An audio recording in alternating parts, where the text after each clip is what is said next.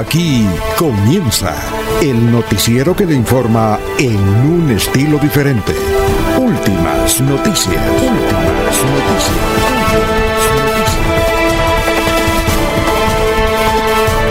La información analizada por los expertos, sin sesgos, explicada con detalles, sin tanta carreta. Últimas noticias por Radio Melodía, también por Facebook y YouTube Radio Melodía. Director Alfonso Pineda Chaparro.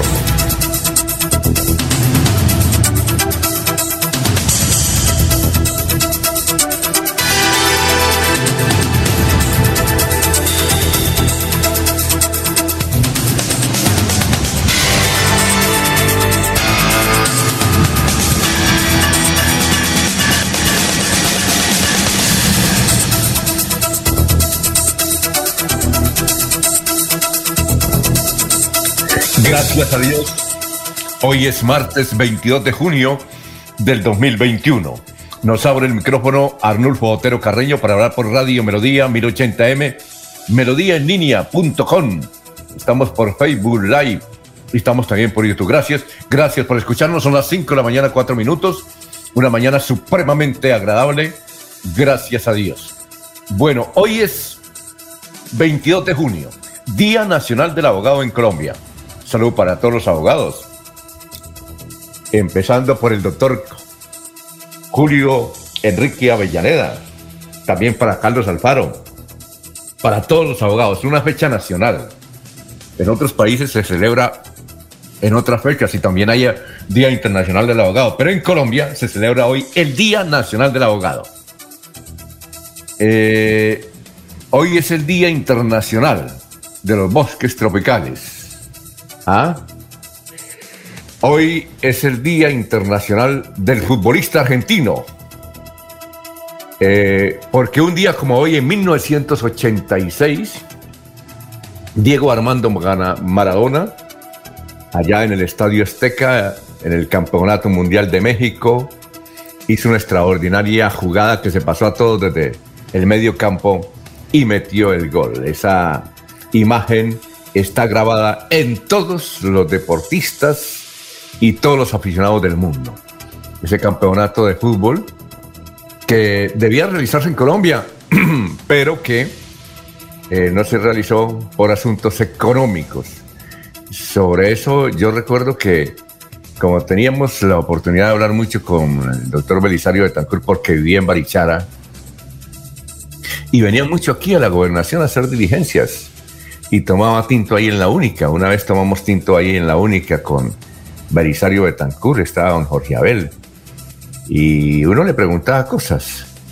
Entonces eh, yo le dije, oiga, eh, presidente, eh, a propósito, no se hizo el Mundial de Fútbol en, en, 1986 porque no había plata, porque esa práctica era para construir carreteras, hospitales, colegios.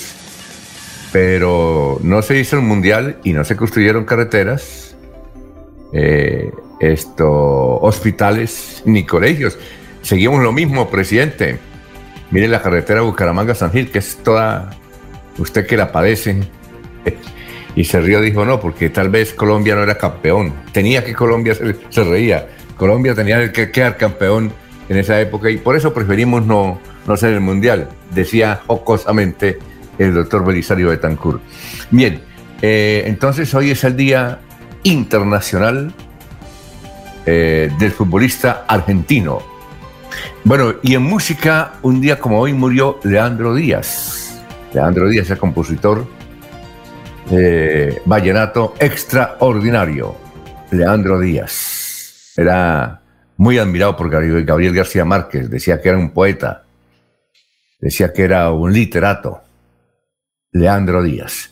Bien, son las 5 o 7 minutos. Vamos a saludar a nuestros compañeros que están ya en la mesa virtual de Radio Melodía.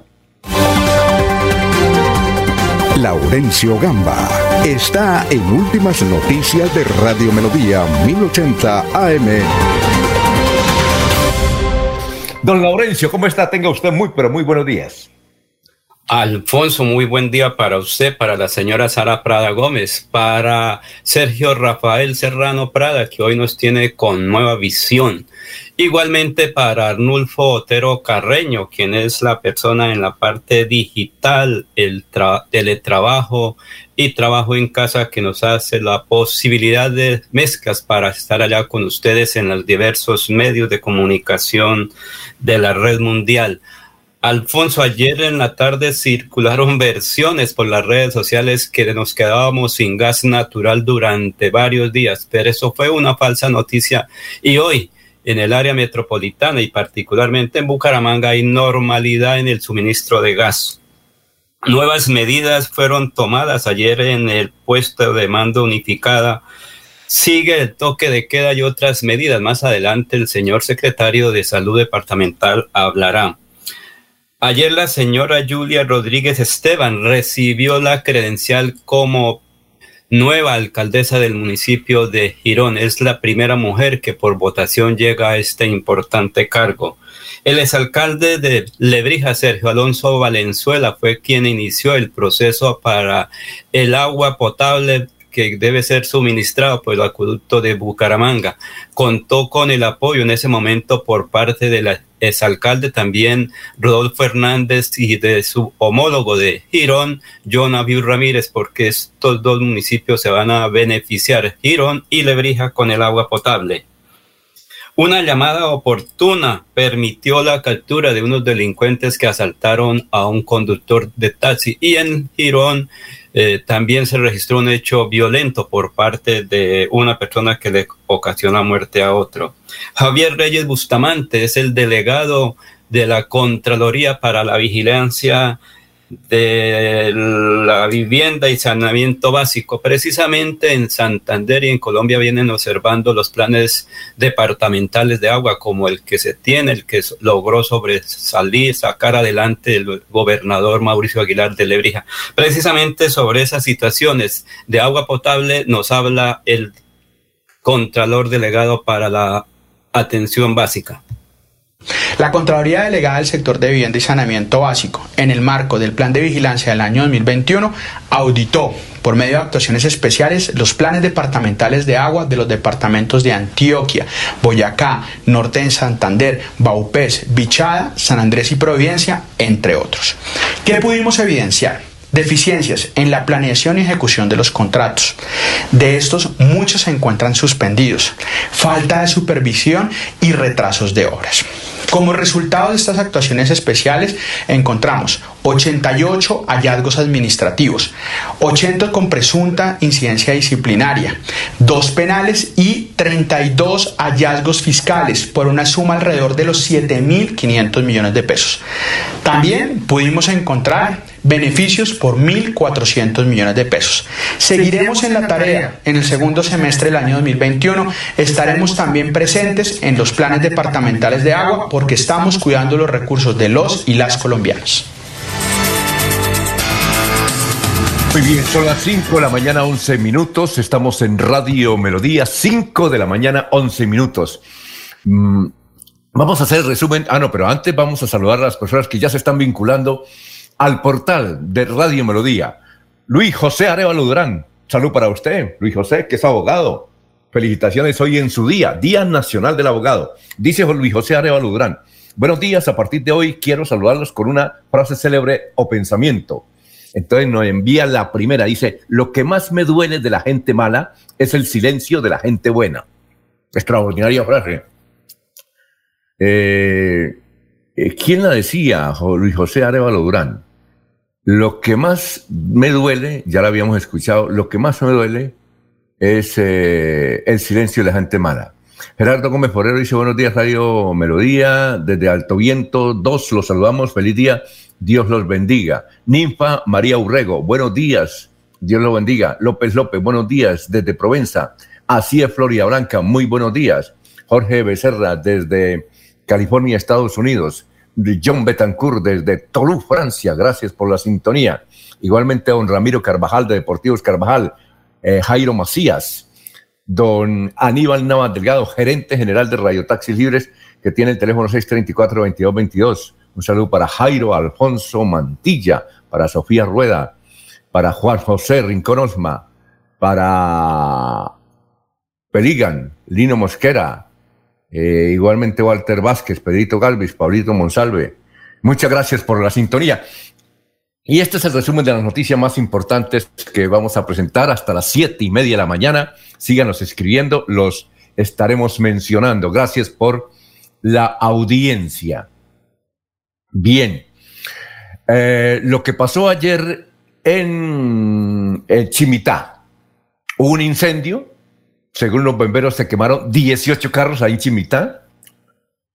Eh, a ver, ¿dónde están los datos? Ah, la conflagración se dio en una planta de almacenamiento de la empresa Vida Gas y también afectó a Vaz País, envasadoras de gas propano.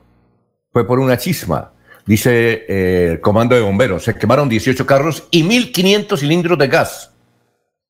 Participaron en, eh, en la emergencia para, para evitar que eh, se extendieran 15 operarios de bomberos de Bucaramanga y otros tantos de Florida Blanca. En ese sector residen 5.000 personas. Centrabastos también nos envió un comunicado diciendo que ya no pasó nada, solamente el peligro y la tensión. Entonces, según los bomberos, por ahora, una chispa provocó el incendio en las empresas envasadoras Vida Gas y Gas País. Se quemaron 18 carros y 1.500 cilindros de gas. Eh, se están haciendo las respectivas investigaciones. Son las 5 de la mañana, 14 minutos.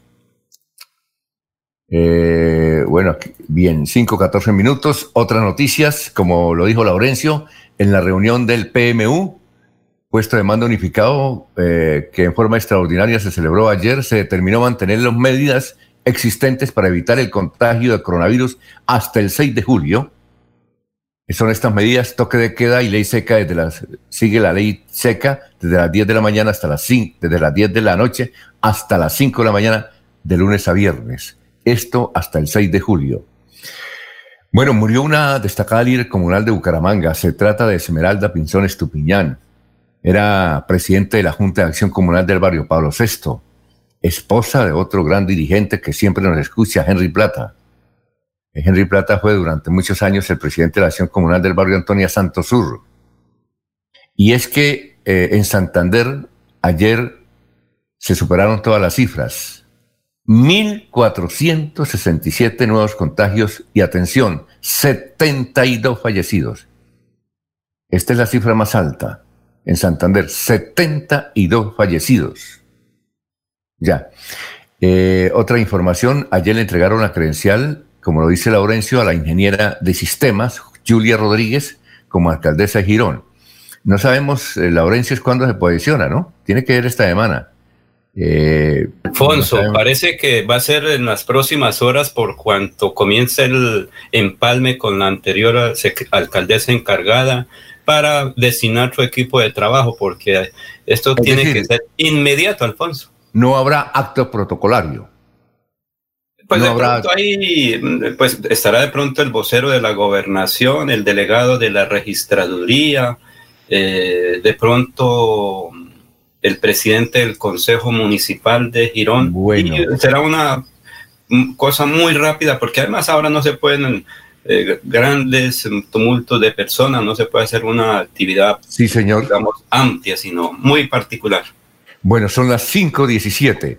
Escribe el gobernador Mauricio Aguilar, dice, como nueva secretaria de Planeación Departamental designé a la abogada santanderiana Leilin Yasmín Gómez, una profesional con amplia experiencia en formulación y ejecución y evaluación de proyectos. Bienvenida.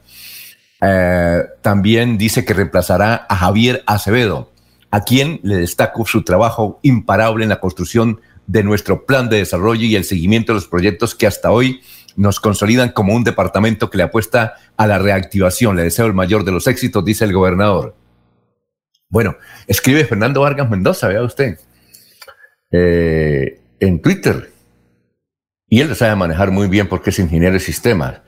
Eh, dice, dice lo siguiente, soy educador y empresario. Dispuesto, escuchen lo que dice, dispuesto a llevar la voz de quienes queremos una Colombia mejor podemos avanzar. Eso significa Colombia, Senado, dice a una Colombia, no dice un departamento. Si dijera queremos un departamento mejor, sería candidato a la gobernación, pero ahí se las dejo para que vayamos analizando. ya, está habilitado, Alfonso, él ya está, creo que. No, no, es que. No, sí, es que no es eso, es que lo que queremos significar es para dónde va. Dice, dispuesto a llevar la voz de quienes queremos una Colombia mejor. ¿Será candidato a la vicepresidencia?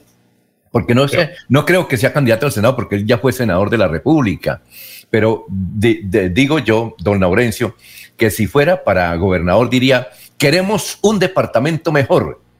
Repito, dice, soy educador y empresario, dispuesto a llevar la voz de quienes queremos una Colombia mejor. Podemos avanzar. Y hace una encuesta Dice, estoy hablando con amigos de distintas regiones de Colombia, todos preocupados por la situación nacional, y coincido con ellos en la necesidad de enaltecer el debate público y proponer soluciones. Con, con argumentos construimos al país, con argumentos construimos país, diciendo construimos departamento. Entonces la pregunta es, ¿para dónde va? ¿Será eh, ministro, Alfonso? ¿Será que lo van a llamar de ministro? No sé, y, y hace una encuesta, ¿se animan? Eh, más del 97% de los que participan en la encuesta dicen que sí, que lo apoyan. Muy bien. A propósito, Rodolfo Hernández, eh, alcalde de Bucaramanga, se encuentra en Centroamérica para hablar con el presidente de El Salvador, Bukele. Quiere hablar con él, eh, conocer experiencias. Un, un país tan pequeño, más, más pequeño que el departamento de Santander, aunque tiene 6 millones de habitantes. llegó este joven eh, Bukele y cambió el país. Entonces, eh, Rodolfo Hernández quiere conocer cómo lo hizo para ver si se puede aplicar algunas cosas aquí en Colombia, ya que él es candidato a la presidencia. También entiendo que hoy va a hablar con el presidente de México, Andrés López Obrador. Eh, por eso ayer el hable con el ingeniero, lo hizo el candidato a la Cámara, por la liga, eh, Luis Enrique, perdón, Jorge Figueroa Clausen, estuvo coordinando como siempre Oscar Jair Hernández. Bien, como usted lo dice, don Laurencio, fue capturada una pareja que había robado a un taxista en el norte de Bucaramanga. El operativo se realizó en esa ciudadela que se llama el barrio Betania. Y eh, en un momento, el Atlético Bucaramanga se queda sin entrenador. Tanto así que eh, Vanguardia Liberal hace una crónica ahí diciendo que ¿Cómo es posible que Luis Fernando Suárez se hubiese comprometido con el Atlético Bucaramanga y ahora se vaya de ese cargo? Pues bien, Luis Fernando Suárez, a partir de hoy es el nuevo técnico de Costa Rica. Hay un titular grande del periódico La Nación que dice, bienvenido, señor entrenador, Luis Fernando Suárez.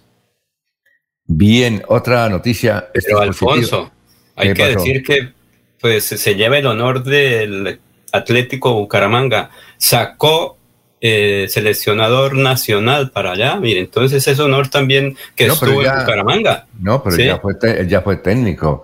Eh, a nivel internacional. No, no, me refiero que en esta ocasión, es decir, que le dan, ah. digamos, el visto bueno para que siga esa carrera nuevamente en el fútbol internacional, pero que va de Bucaramanga, ¿yo? Que va del ah, Atlético Bucaramanga. Esa es la, lo que debemos tomar como tal, que va de aquí, de la tierra.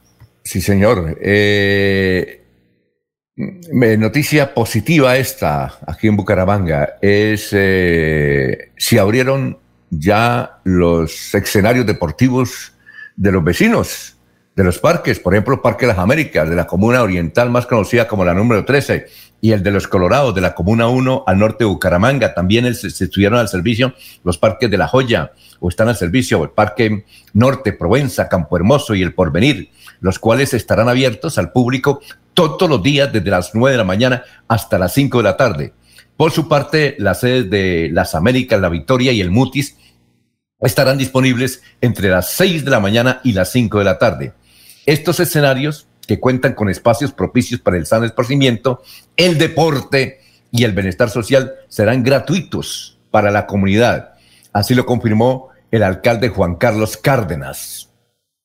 El día notar eh, que uno de los parques más visitados es el de las Américas, en el que el promedio diario es frecuentado por más de 150 niños y niñas y adolescentes para practicar el baloncesto, el fútbol y el patinaje.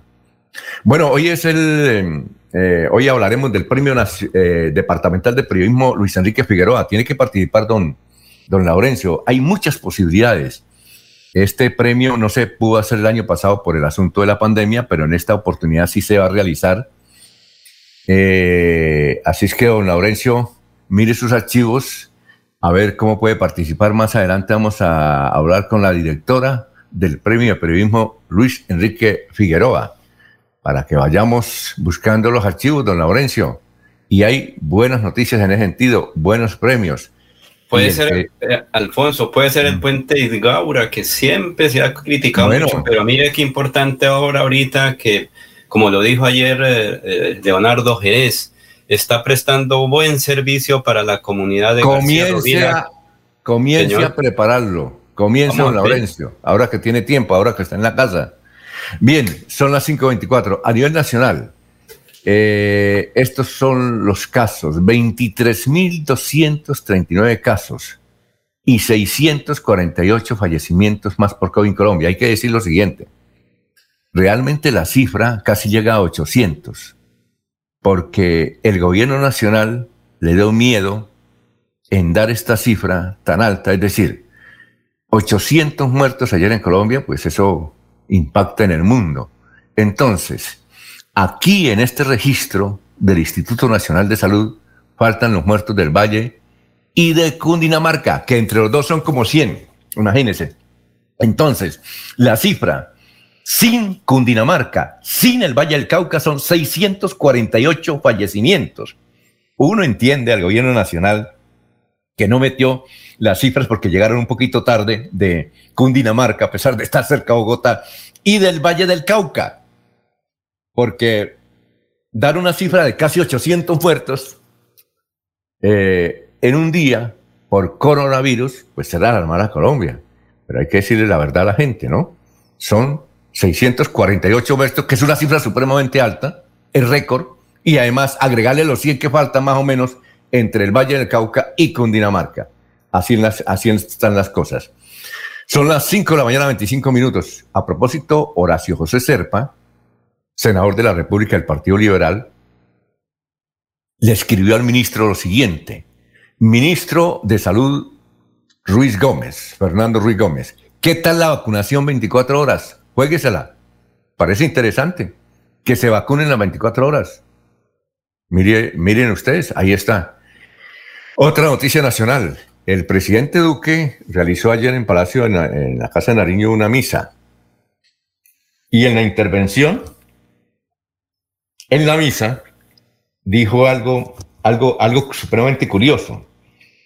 Dijo que si no hubiesen eh, habido aglomeraciones en el último mes y medio, no habrían muerto 10.000 personas. No habrían 10.000 muerto 10.000 personas que a propósito ya estamos llegando a los 100.000 muertos en Colombia por la pandemia que es una de las cifras más altas de América Latina. Entonces el presidente Duque dijo, no sabemos de dónde sacó esa cifra, pero él no dijo manifestaciones, él dijo aglomeraciones. Uno entiende que ahí están las marchas, pero él dijo aglomeraciones. Por ejemplo, el pasado domingo en Ibagué, yo creo que el contagio se va a disparar a raíz de que el Deportes Tolima eh, ganó su campeonato. Entonces, eh, eh, del principal campeonato del fútbol rentado colombiano, que le ganó a Millonarios, recuerden ustedes, el equipo se fue esa noche en un abuelo charter para Ibagué. Y tremenda manifestación que duró hasta las 5 de la mañana. Muchísima gente. Entonces la pregunta es, ahí es una aglomeración y no es una marcha. No sabemos el presidente Duque de dónde, quién le dio esa cifra de los 10.000 muertos, pero la dijo. Otra noticia a nivel nacional es que Ingrid Betancourt, y ese va a asistir mañana al encuentro con la verdad. Y se va a ver cara a cara con los que la secuestraron hace ya varios años. Y esta, la Corte Suprema de Justicia dictó medida de aseguramiento contra un representante de la Cámara por haber hecho mal contratos para construir acueductos en Cundinamarca. don Laurencio, ¿le suena este nombre? José Edilberto Caicedo Sastoque, representante a la Cámara de Cundinamarca, fue alcalde de Zipaquirá entre el 2004 y 2007. ¿Le suena ese nombre o no? Eh, se llama José Se va, como decimos en Barichara, palpote, para la cárcel. José Edilberto Caicedo Sastoque. ¿Ah? Alfonso, espere, espere, si no estoy mal, el señor estuvo por ahí en Barbosa en unas actividades feriales cuando era alcalde allá hace ya varios ah, años. Me parece que lo entrevisté en una cabalgata ahí en lo que es el ah, Festival de Río Suárez. Sí, creo que fue él, era una persona. Edilberto Caicedo Sastoque para la cárcel. Eh, él es del partido de la U, sin mal no estoy, del partido de la U. Bien, otra noticia nacional eh, es que el líder de FECODE, eh, el señor Nelson Alarcón, que dijo que estas marchas las hacían para ganarle las elecciones el año entrante al Centro Democrático, pues se fue del país. Estaba tan amenazado que cogió la de San Diego y se fue del país. Nelson eh, Alarcón, a propósito de las actividades sindicales, ¿ha habido marchas? ¿Hay marchas para esta semana o no, don Laurencio? Hoy creo que en la mañana hay un grupo de jóvenes estudiantes y algunos uh, que van a salir a las 9 de la mañana de la Puerta del Sol. Han dicho que se puede presentar algunas dificultades en torno a eso. Y por la tarde creo que salen del Parque San Pío hacia la gobernación también otro grupo de jóvenes marchantes. Sin embargo, la comunidad en general dice que suspendan todo esto, que ya basta, que, que la situación es muy compleja. Aquí tengo, aquí el comité de paro nos ha enviado el, calendario. Dice 8 de la mañana, plantón deportivo en la Puerta del Sol. 2 de la tarde, mesa ambiental, pero no dice dónde, en el día de hoy. 8 de la mañana, plantón deportivo en la Puerta del Sol. Y a las 2, mesa ambiental. Bueno, y a nivel internacional, miren, mientras en el mundo baja notablemente el número de contagios y el número de muertos, en Colombia es todo lo contrario. Eh, ya eh, en un solo día se bajaron 50 mil contagios. Es decir, ayer, esta cifra está, es, hasta las 11 y 30 de la noche, se registraron en el mundo 300 mil contagios. Y atención, aquí leíamos siempre que los, eh, el número de muertos en el mundo era de 15 mil personas. Ayer, antes de las 12 de la noche, según el registro único, son seis mil personas. Ojo, hemos bajado bastante. Pero aquí en Colombia es todo lo contrario. Estamos de para arriba. Otra noticia a nivel internacional. Italia dice que a partir de mañana nada de tapabocas, pero que lo lleven en el bolsillo. Porque cuando se suba al metro hay que llevarlo y cuando entren a un sitio donde haya aglomeración hay que llevarlo. Y cuando vayan a los estadios hay que llevarlo. Sin embargo, hemos visto la Copa América, perdón, la Copa Europa, ¿Y usted sí ha visto partidos de, la Copa de Europa o no? sí, señor, sí, sí, hemos estado pendientes, porque como estamos en casa... Mucho, yo le pongo mucho cuidado a las tribunas, llenas, esos estadios, hay unos estadios como el de Hungría completamente llenos, y ahí no hay, es decir, tiene los tapabocas, pero en el cuello, y no hay distanciamiento. Y sin embargo, por ejemplo, Hungría creo que ayer no pasó más de 80 contagios en Hungría. Imagínense, allá ya están como que saliendo del lío. Están saliendo del lío. Bien, don Laurencio, 5.32. Vamos a una pausa y regresamos con el historiador Carlos Augusto González. Son las 5.32.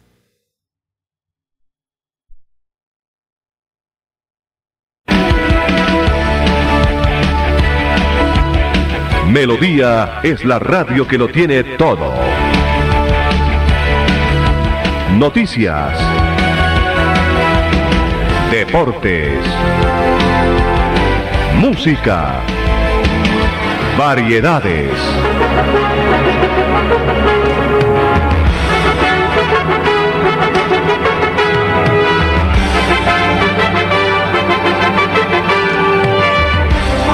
Melodía La Grande.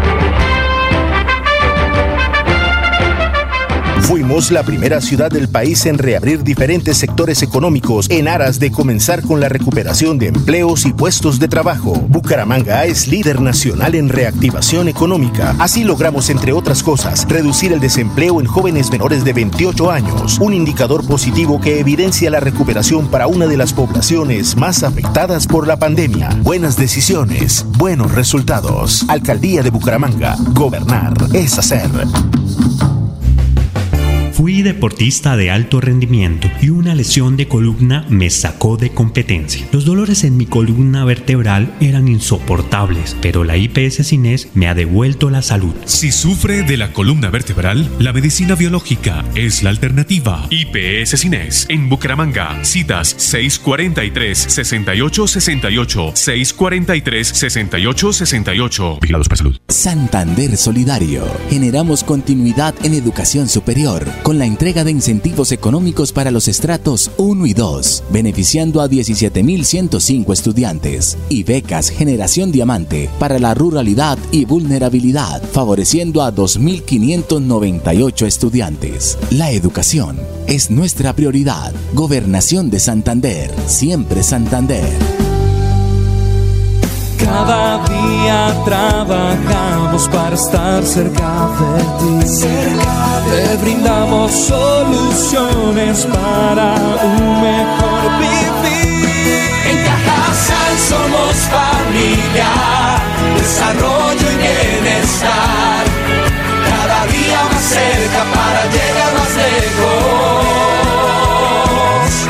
Con Cajasal. Vigilado subsidio. Se va la noche y llega últimas noticias. Todos los días, desde las 5 de la mañana, empezar el día bien informado y con entusiasmo.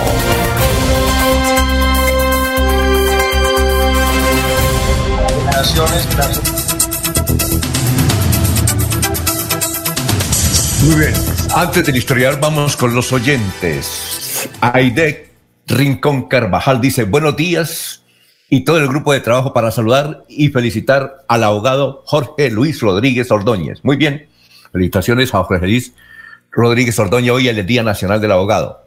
Así es, Floria Blanca dice, le echan la culpa de los muertos a las marchas. Puede ser que en parte tengan razón, pero pasen por las calles donde hay tomaderos.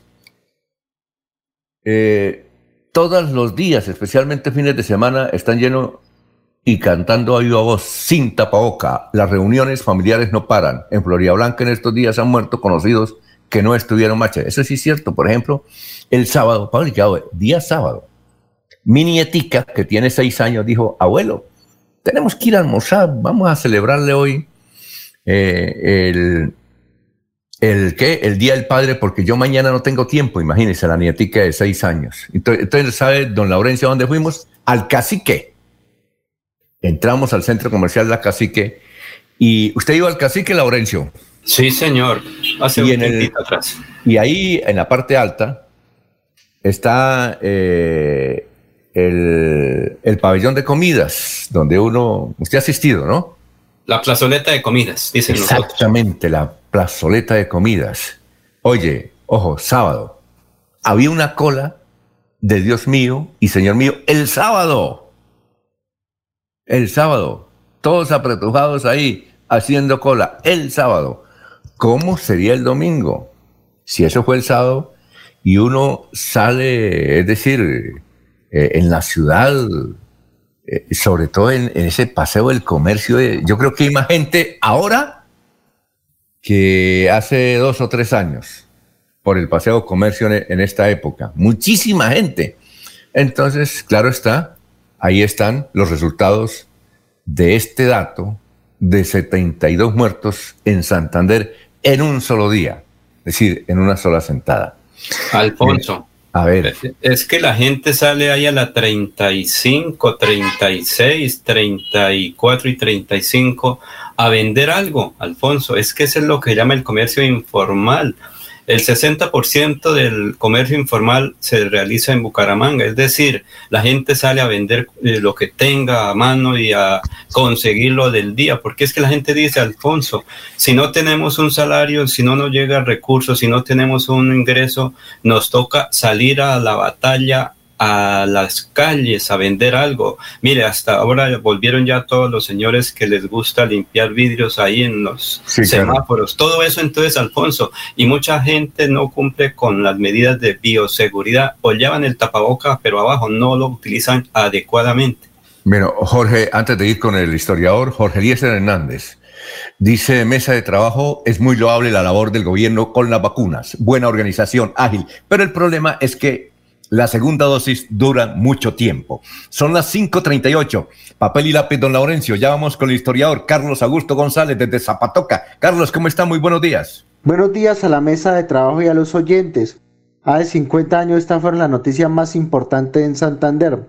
Fueron designados respectivamente como directores de planeación y valorización del departamento el arquitecto Álvaro Cubides Escobar y el ingeniero Tulio Enrique Castillo estudian la creación de un Instituto de Medicina Tropical en San Vicente de Chucurí, el cual a su vez se proyecta como un hospital piloto que contará con la asistencia técnica del Ministerio de Salud y la Facultad de Medicina de la Universidad Industrial de Santander. Y hace 25 años esto fue noticia. Contraloría General abrió juicio fiscal contra los exdirectores seccionales de Coldeportes, Edgar Gómez Román, Francisco José Plata, María del Pilar Flores Schneider, Hernán Waldrón Parra, Héctor Ramiro Mejía Gómez y Enrique Buitrago Galindo por un faltante de 37.660.150 pesos. Actores Marta Liliana Ruiz y Luis Guillermo Galvez continúan la disputa por la custodia de sus hijos en los estrados judiciales de Bucaramanga. Cordial saludo a todos. Siga usted, don Alfonso. Bueno, don Laurencio, ¿qué logra rescatar?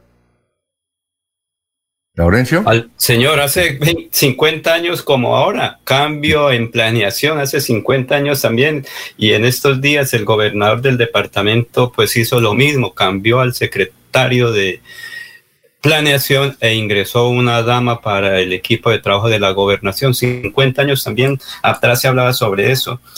Medicina para lo que se llamó antes... Eh, atención tropical a las enfermedades. Cuando eso recuerdo, por ahí se hablaba algo del, sur de Santander, que van a crear un centro muy importante para atender toda la malaria, para atender lo malsano de Santander, que era en San Vicente de Chucurín. Y como siempre, lo del deporte ahí estaba hace 25 años en tela de juicio, varios dirigentes en la época, pues, a responder ante la Contraloría por unos... Director de Deportes. sí, por unos eh, cuantos centavitos, pesitos, cuando esos, que eran... Como Edgar Gómez Román.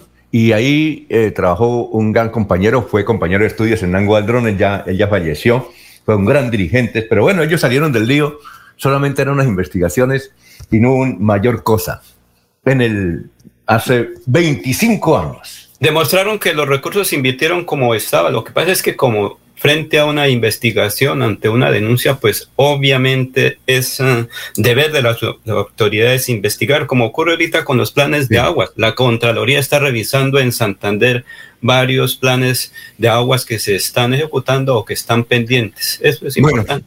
Eh, hay niños, don Laurencio, que nos escuchan pero eh, hay que indicar que por qué no se escuchan, no porque ellos quieran, sino porque el papá o la mamá o el tío, el abuelo colocan el noticiero. Entonces los niños cuando se van preparando para el colegio, pues tienen que escuchar el noticiero.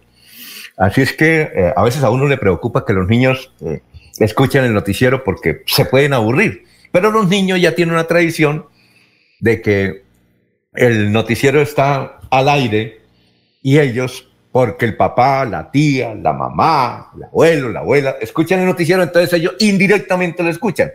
Pues aquí hay un niño eh, que nos escucha todos los días porque su abuela, Emira, pues coloca el noticiero. Y el niño, porque es que ahora, don Laurencio, los niños se levantan temprano, así no vayan al colegio porque cogen el celular y desde las 5 de la mañana comienzan a, a a chatear. Sí, ellos ya tienen una ocupación desde la cama comienzan a chatar. Están en las clases virtuales. No, es el caso de mi nieta. Mi nieta a las 5 de la mañana se levanta y una vez coge el celular de la abuela, del abuelo no porque estoy trabajando, pero el de la abuela y comienza a chatear.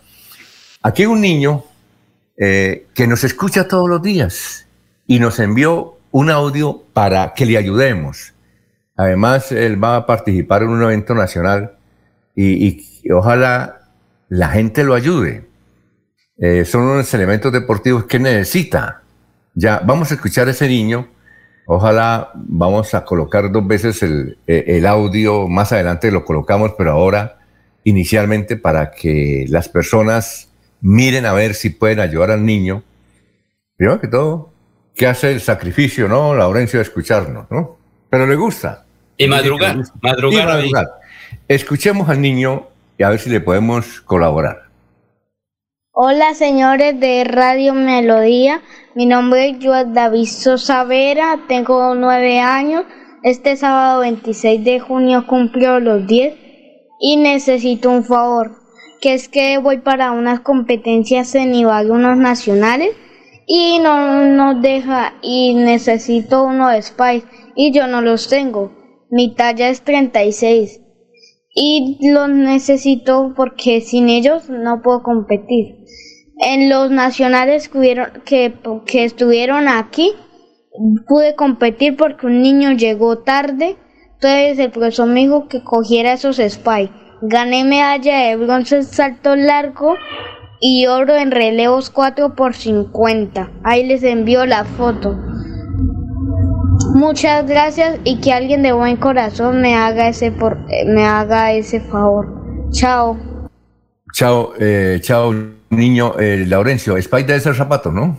Es unos zapatos especiales, entiendo que eres un atleta tal vez, eso es para tener firmeza al arrancar, para que esté bien en la pista de atletismo. Falta por ahí que el señor Niño, quien es uno de los miembros de la Federación Colombiana de Atletismo, pues esté pendiente. Spy, eh, que usted que es eh, padre deportista, eh, sabe que es Spy, que le tocó comprarlos. El teléfono, atención al teléfono del niño, que conteste es la abuela, 318 60 95 745 318 60 95 745 bueno, vamos a ver si le podemos ayudar al, niño para que llamen a la abuela y le colaboren. 318 60 95 745. Vamos a ver si nos va viendo, don Laurencio. Creo que en Carvajal pueden tener ese tipo de, tenis, no sé, porque son especializados, eso es uh, tenis muy especializados para el deporte, no sé si el señor Carvajal los tenga, pero aquí en Bucaramanga, cuando nosotros competíamos, teníamos que hacer la colecta en Barbosa y venir a comprar aquí los elementos que se requerían para la época. Ya hay unos oyentes, vamos a ver aquí hay un, empresario que nos llama. Eh, un momentico, vamos a una pausa para atender a este empresario. Eh, mientras eh, leemos más oyentes, dice Fanny Martínez Pavón. Buenos días a los periodistas de Radio Melodía. Las aglomeraciones, lógico que disparan el contagio sea de marcha, multitud de gente. La gente en la calle no respeta los controles de bioseguridad.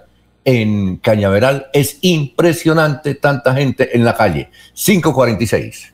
Fuimos la primera ciudad del país en poner en funcionamiento el aeropuerto local, en aras de reactivar la economía al conectarnos con diferentes rincones del mundo. Bucaramanga es líder nacional en reactivación económica. Así logramos ser los únicos entre las principales ciudades de Colombia en reducir el desempleo del 14.5% al 14.2%, según cifras del DANE. Buenas decisiones, buenos resultados. Alcaldía de Bucaramanga. Gobernar es hacer. Queremos que disfrutes de un servicio de energía confiable y de calidad. Por eso trabajamos en el mantenimiento de la infraestructura eléctrica, para que estés informado oportunamente de las fechas y horarios de las suspensiones del servicio de energía. Síguenos en nuestras redes sociales arroba esa grupo EPN o consulta toda la información en www.esa.com.co. ESA Grupo EPN, Vigilado Superservicios. Se va la noche y llega Últimas Noticias. Todos los días, desde las 5 de la mañana, empezar el día bien informado y con entusiasmo.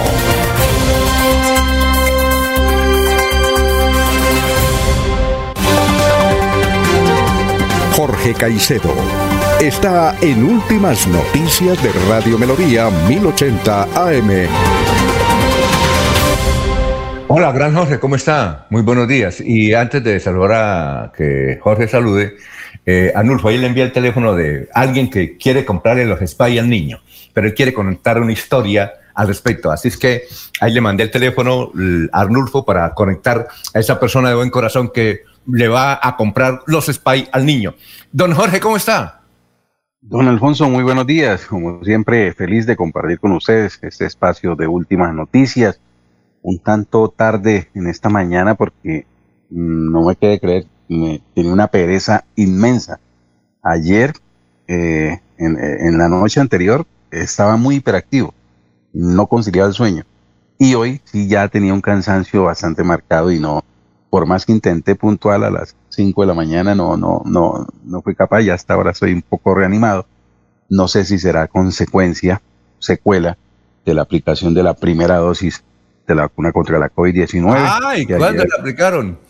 La recibí ayer sobre el mediodía, asistí al Hospital Universitario de Santander, nuevamente reconocer la disponibilidad, la atención, los buenos oficios y de verdad eh, todo lo bueno que tiene el Hospital Universitario de Santander para realizar su, labor, el personal médico, el personal eh, sanitario, eh, de verdad muy dispuestos, muy queridos todos ellos y una organización impecable en ese proceso de vacunación de todo el personal del hospital universitario.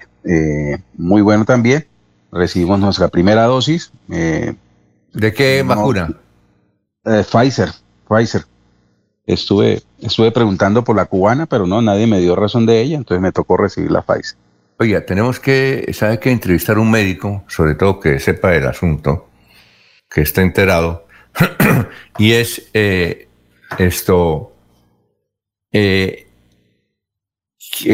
pasamos la noticia de ese productor de televisión que el jueves en Barranca Bermeja se puso la, vacuna y creo que murió el sábado. ¿Sí? Entonces, eh, hay gente que tiene coronavirus y no sabe, se aplica la, vación, la, vacuna y le provoca eh, problemas. ¿Usted qué sabe de eso? ¿Qué ha podido averiguar? No, don Alfonso, no, no, no, no hay nada pues así claro al respecto. Por ejemplo, tengo conocimiento de dos casos que ya se habían aplicado la primera dosis y, resultaron contagiados. Y en ese momento pues están llevando su, su, su aislamiento en casa. Pero no tiene síntomas graves. No, para nada, para nada, ningún tipo de síntoma. Mire, el caso lo que sí, sí les dijeron, lo que sí les advirtieron es que una vez recuperado, pues esperar tres meses para poder aplicar la segunda dosis. Ah, ¿Usted cuánto? ¿Tres meses? Eh, la mía sí, tres meses, porque me aplicaron la de Pfizer y tengo la próxima cita en septiembre. Eh, Jorge, eh, ya regresamos con ustedes que tenemos al abogado Luis José Arevalo en la línea. Doctor Luis José, tenga usted muy buenos días. Buenos días, Alfonso, para usted, para todos los de la mesa y para los oyentes de Radio Melodía. Felicitaciones por el Día Nacional del Abogado, ¿yo? Muchas gracias, muchas gracias. Vamos a celebrar, ¿no? Por ahí con un almuercito será. Bueno, usted está eh, haciendo deporte creo que cerca del estadio Alfonso López. ¿Cuál es la historia al propósito del niño que pide unos spy?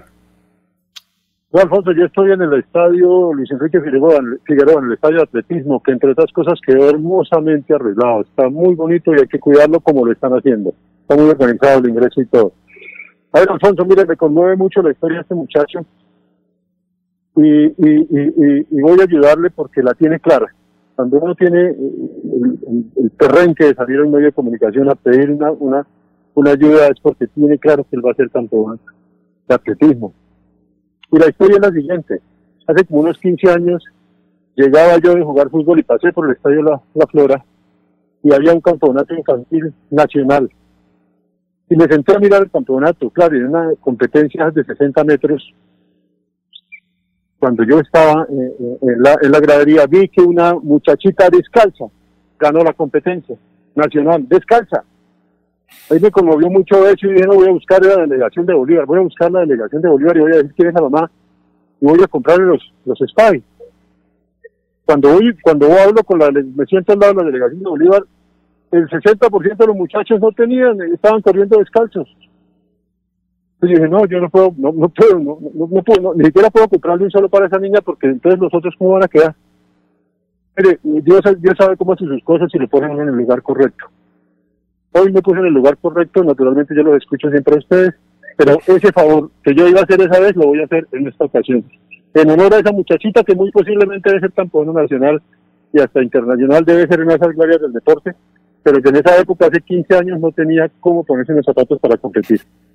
Y entonces, eh, internamente, Alfonso, usted tiene los teléfonos, denle los teléfonos a ese muchacho, a su familia. Sí, a- le, a- le voy a dar el mamá, teléfono de la abuela su- para que ella lo llame. ¿Le parece? Para que ella nos llame y nos ponemos de acuerdo, y nos ponemos de acuerdo porque tienen que ser sus medidas y tienen que ser los que les gusten. Es decir, vamos a darle vamos a darle gusto y vamos a ayudarle a ese muchacho que muy posiblemente va a ser una gloria del deporte santanderiano.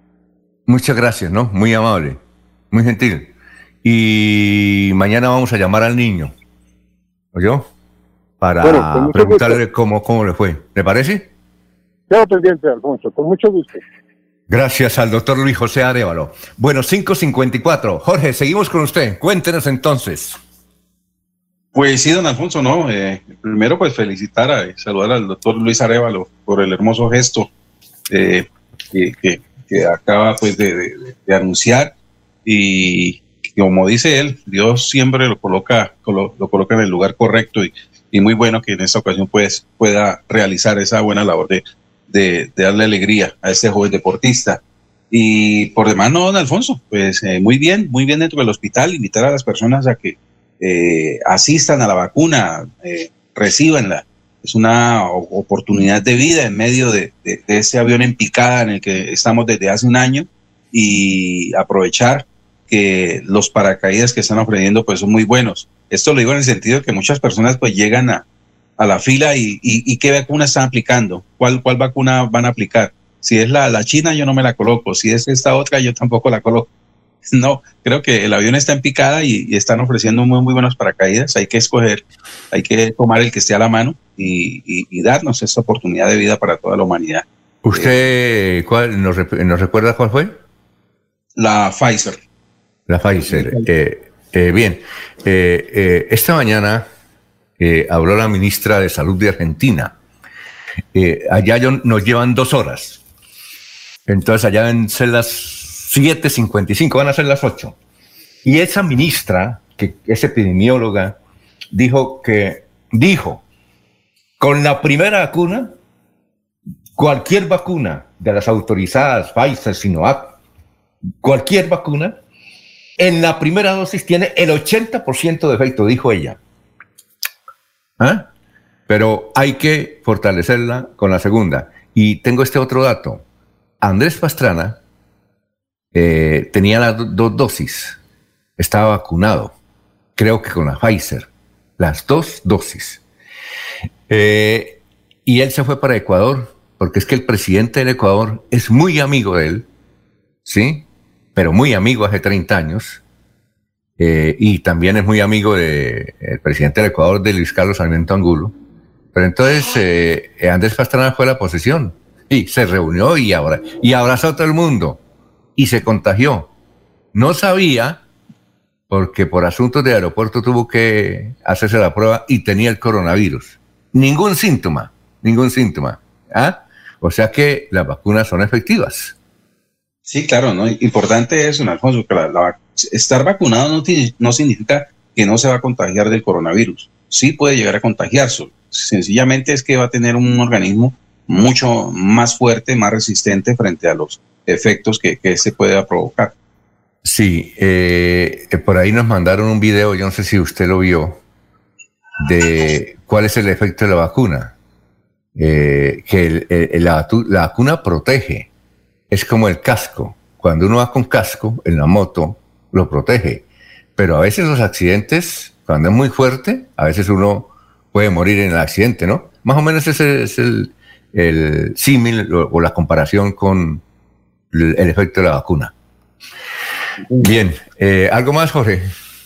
No, don Alfonso, pues eh, cifra, noticia de esta hora en Santander, pues sin duda, la que nos deja la COVID-19. Atención porque hay un nuevo récord, una cifra récord dentro del número de muertes por COVID-19 en el departamento. 72 muertes se registraron en las últimas horas en el departamento de Santander. De esa manera llegamos a 5.540 decesos durante la pandemia. Además, se registraron 1.467 contagios nuevos para un total de 174.145 casos.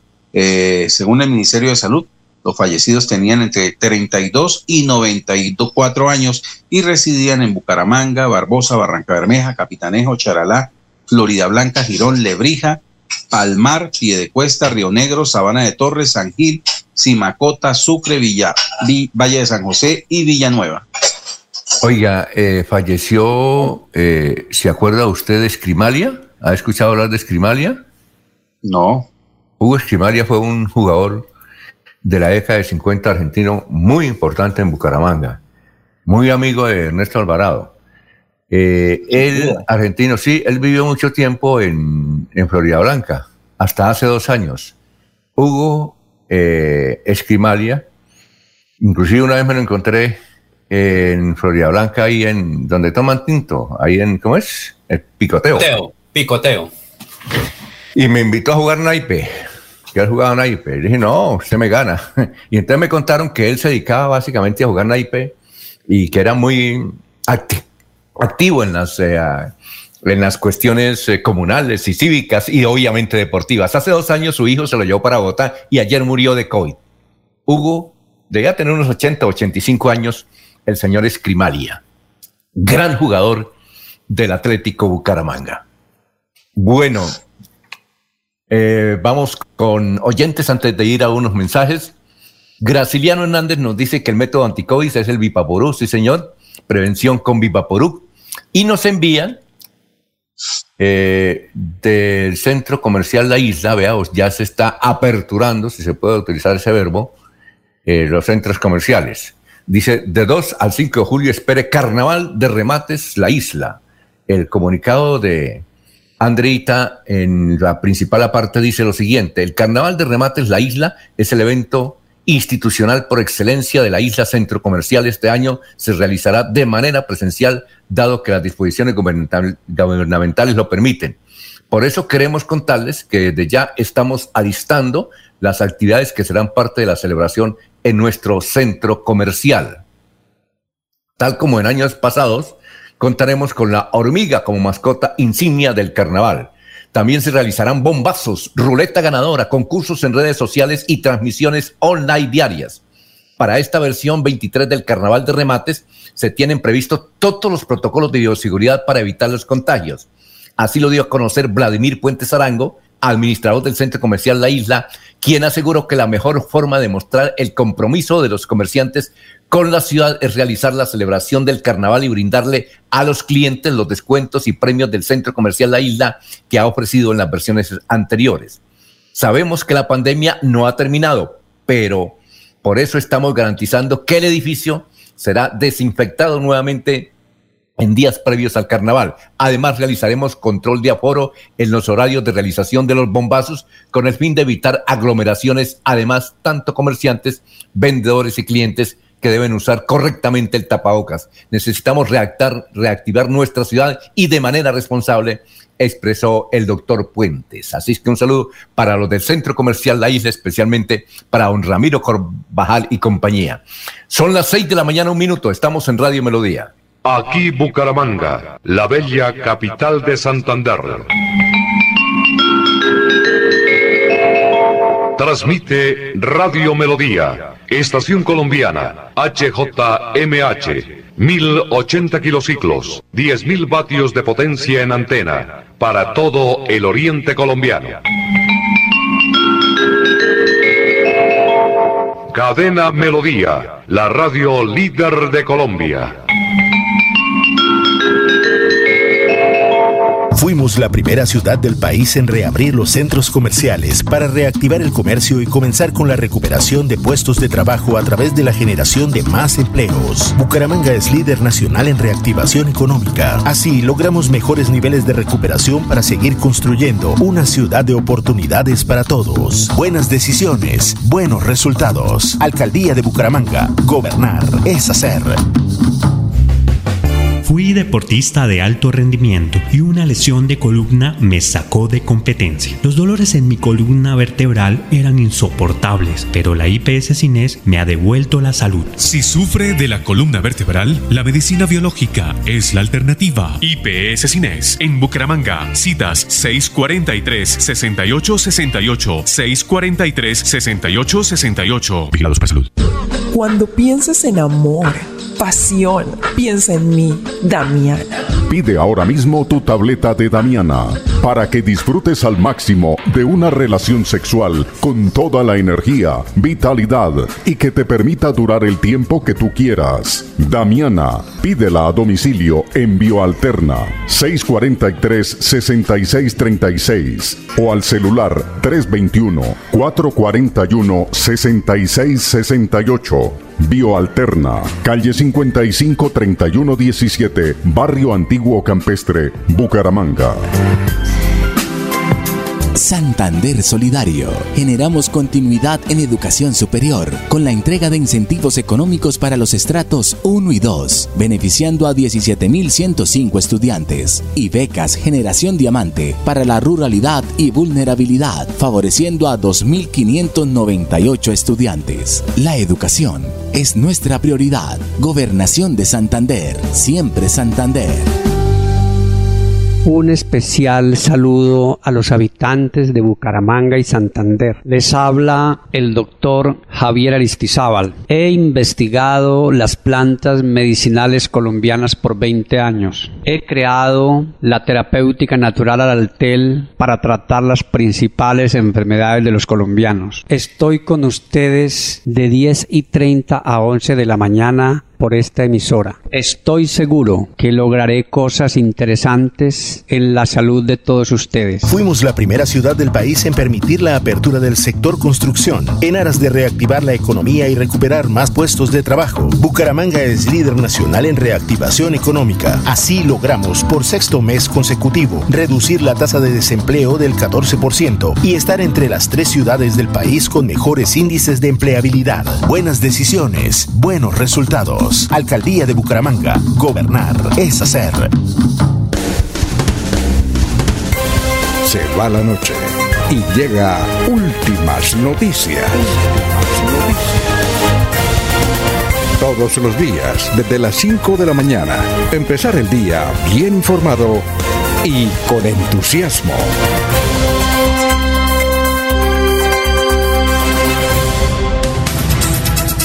Son las 6 de la mañana, 5 minutos. Vamos a presentar más adelante el, un audio de la abuela, del niño, que estaba escuchando y está muy emocionada por ese aporte del distinguido abogado santanderiano Luis José Arevalo. Pero, eh, oyentes, Pedro Gómez, veedor de Piedecuesta, sí, hay caprichos, no hay paz. Juliana, no tanto las marchas están provocando el contagio en Bucaramanga, sino la indisciplina de la gente. Yo, por ejemplo, que trabajo en una empresa en el centro de Bucaramanga, veo que todos los del bus no, es decir, ya han puesto el tapabocas, pero se lo dejan en el cuello y uno les dice y se ponen bravos. Seis y seis. Jorge, vamos con más noticias. Jorge. Así es, don Alfonso. Sí, señor. Ya vamos con muchas más noticias que estamos acá en Últimas Noticias de Radio Melodía. Don Alfonso, bomberos de Bucaramanga confirmaron que se controló de manera definitiva el incendio en la planta de gas en la zona industrial de Chiltá. La central de abastos de Bucaramanga, Centro Abastos, pidió a los comerciantes y visitantes de esta mayorista alejarse durante las bodegas 12 y 16 durante los momentos en que duró la conflagración, porque había una capa de gas generada por las explosiones. Eh, allí, el Cuerpo de Bomberos de Bucaramanga realizó una excelente labor al controlar eh, este incendio que dejó al final 17 vehículos incinerados y entre mil y 1.500 cilindros de gas en incendio, pues eh, debido a este incendio en la planta de Gas País y, gas, y Vida Gas de Bucaramanga. La emergencia fue atendida de manera exitosa por el Cuerpo de Bomberos de la ciudad. Ardila Serrano nos escribe desde Barranquilla. Dice, los escucho aquí desde el centro de Barranquilla. Está haciendo un calor tremendo en Barranquilla. Tenemos 40 grados a esta hora. Ah, bueno, gracias, señor Ardila Serrano. 6 y 7. Don Laurencio, lo escuchamos. Alfonso, es que el secretario de Salud Departamental, Javier Alonso Villamizar Suárez, fue la persona encargada de hablar después del puesto mando unificado, donde se asumieron nuevas medidas. Pero escuchemos qué dice este funcionario de la gobernación de Santander frente a lo que se va a realizar de hoy hasta el 6 de julio.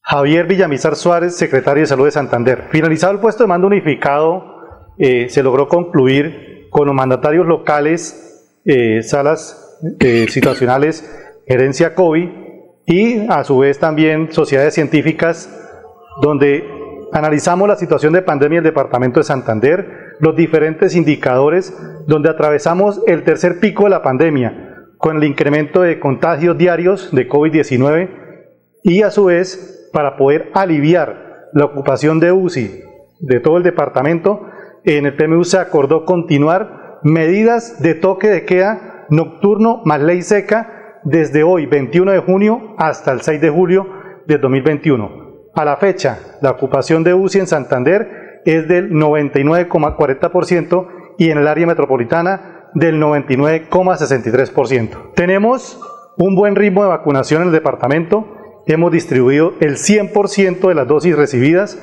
y hemos entregado 909.667 dosis en el departamento también destacamos que en menos de 24 horas logramos distribuir 78.390 biológicos de Pfizer asignados por el Ministerio de Salud. Continuamente, todas las semanas, entregamos las dosis que recibimos desde el centro de acopio departamental. El llamado a toda la ciudadanía al buen comportamiento y al autocuidado y aislamiento preventivo. Tener presente las medidas de bioseguridad el lavado de mano frecuente, el uso de tapaboca permanente y el distanciamiento social. Son las 6 de la mañana, 10 minutos, son las 6 y 10 minutos. Vamos a, escuchar a la abuelita que dice que el niño se levanta generalmente más tardecito, por ahí seis y media, pero vamos a escuchar a la abuelita del saludo de Mira, abuelita del niño que nos ha pedido unos elementos para poder participar en sus actividades de atletismo y representar a Santander a nivel nacional. Eh, le recordamos a los oyentes, aquellos que solo llegan hasta esta emisión, que eh, un niño habló a través de la emisora y pidió unos elementos para poder, participar en sus actividades atléticas, ya que no las tiene. Inmediatamente llamó el abogado Luis José Arevalo y dijo que le iba a ayudar. Escuchemos a Emira. Buenos días, don Alfonso. Sí, estaba escuchando porque yo me levanto muy temprano y estaba escuchando, ay no, qué felicidad, no, qué lindo, no. Mi nieto puede directamente hablar con el Señor, no, él es muy expresivo, él lo tiene muy claro y él está muy entusiasmado en su deporte, en atletismo. Y qué felicidad, no, no, no, que Dios le lo bendiga, Alfonso, a ti, porque ha hecho esta gestión tan bonita y el doctor José Arevalo, uy, no, qué bendición. Sí, me gustaría que él mismo pudiera hablar con el niño. Y no, él tiene nueve años, ahorita el sábado cumple los diez, está haciendo cuarto de primaria y sí, como te cuento, eh, Alfonso, él le ha tocado todo con mucho sacrificio, ¿sí? Ay, no, qué lindo. Yo de todas maneras, esto, cuando se despierte el niño, más tarde yo llamo al doctor. ¿Listo? Muy amable. Listo, señora eh, Emira, ahí está pues esa ayuda. Mañana vamos a entrevistar al niño, a ver cómo le fue con su patrocinador. Son las 6 y 12.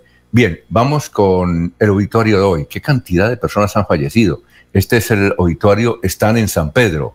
Melesio Jaime Solano, eh, María Ofelia Ortiz Pineda, Óscar Enrique de Jesús Alarcón Ballesteros, Melania Carreño Cárdenas, María Teresa Romero Gómez, cenizas presentes, Ana Isabel Durán Africano, cenizas presentes, Leonor Jaime de Perucho, cenizas presentes, Beatriz tras, la viña de Amado, cenizas presentes, Ana Isabel Santos de Portich, cenizas presentes. Jairo Hernando Santos Prada, cenizas presentes.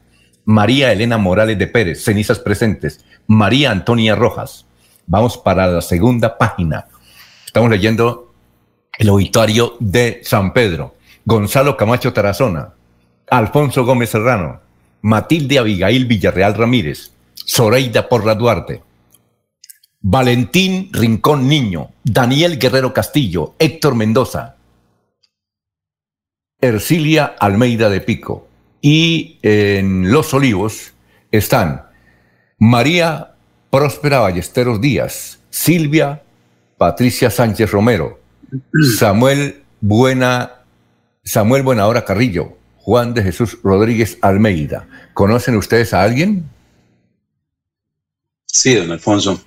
¿Sí? ¿A quién? Sí, en la funeral, en los servicios funerarios Los Olivos, Abigail Villarreal Ramírez.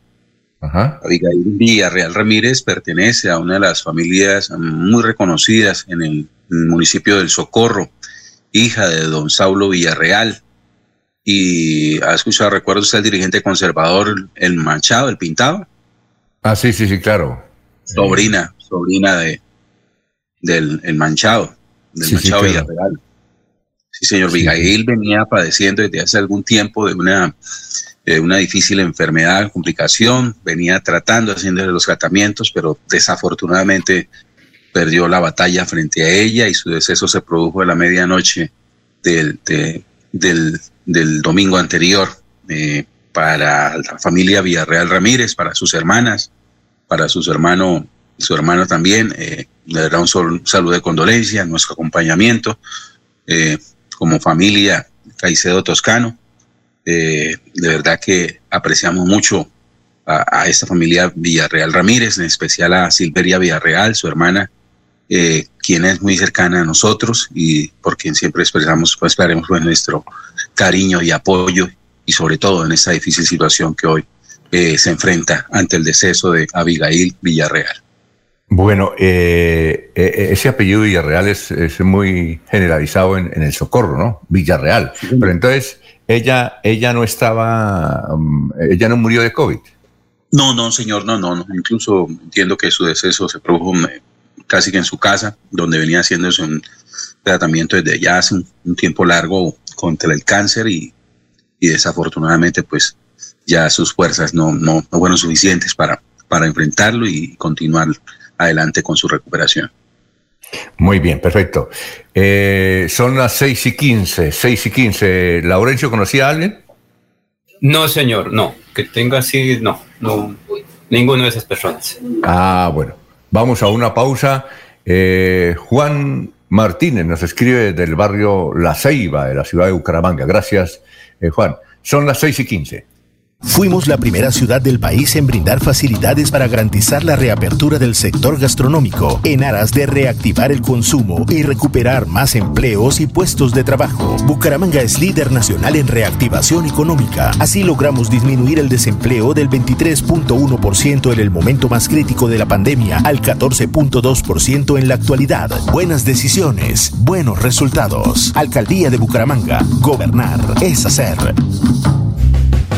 Fui deportista de alto rendimiento y una lesión de columna me sacó de competencia. Los dolores en mi columna vertebral eran insoportables, pero la IPS Cines me ha devuelto la salud. Si sufre de la columna vertebral, la medicina biológica es la alternativa. IPS Cines en Bucaramanga. Citas 643 6868 643 6868. Vigilados para salud. En el Banco Agrario te ayudamos a evitar ser víctima del fraude. Nunca te solicitaremos tu información financiera por teléfono, correo electrónico o mensaje de texto. Y te recomendamos cambiar tus contraseñas periódicamente y no compartirlas con nadie. Cualquier incidente, repórtalo a través de la línea nacional Contacto Banco Agrario 018 91 5000. Banco Agrario de Colombia. Vigilado Superintendencia Financiera de Colombia. Fuimos la primera ciudad del país en reabrir diferentes sectores económicos en aras de comenzar con la recuperación de empleos y puestos de trabajo. Bucaramanga es líder nacional en reactivación económica. Así logramos, entre otras cosas, reducir el desempleo en jóvenes menores de 28 años, un indicador positivo que evidencia la recuperación para una de las poblaciones más afectadas por la pandemia. Buenas decisiones, buenos resultados. Alcaldía de Bucaramanga. Gobernar es hacer.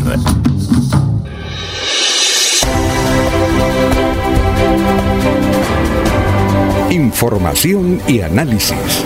Es el estilo de Últimas Noticias por Radio Melodía 1080 AM.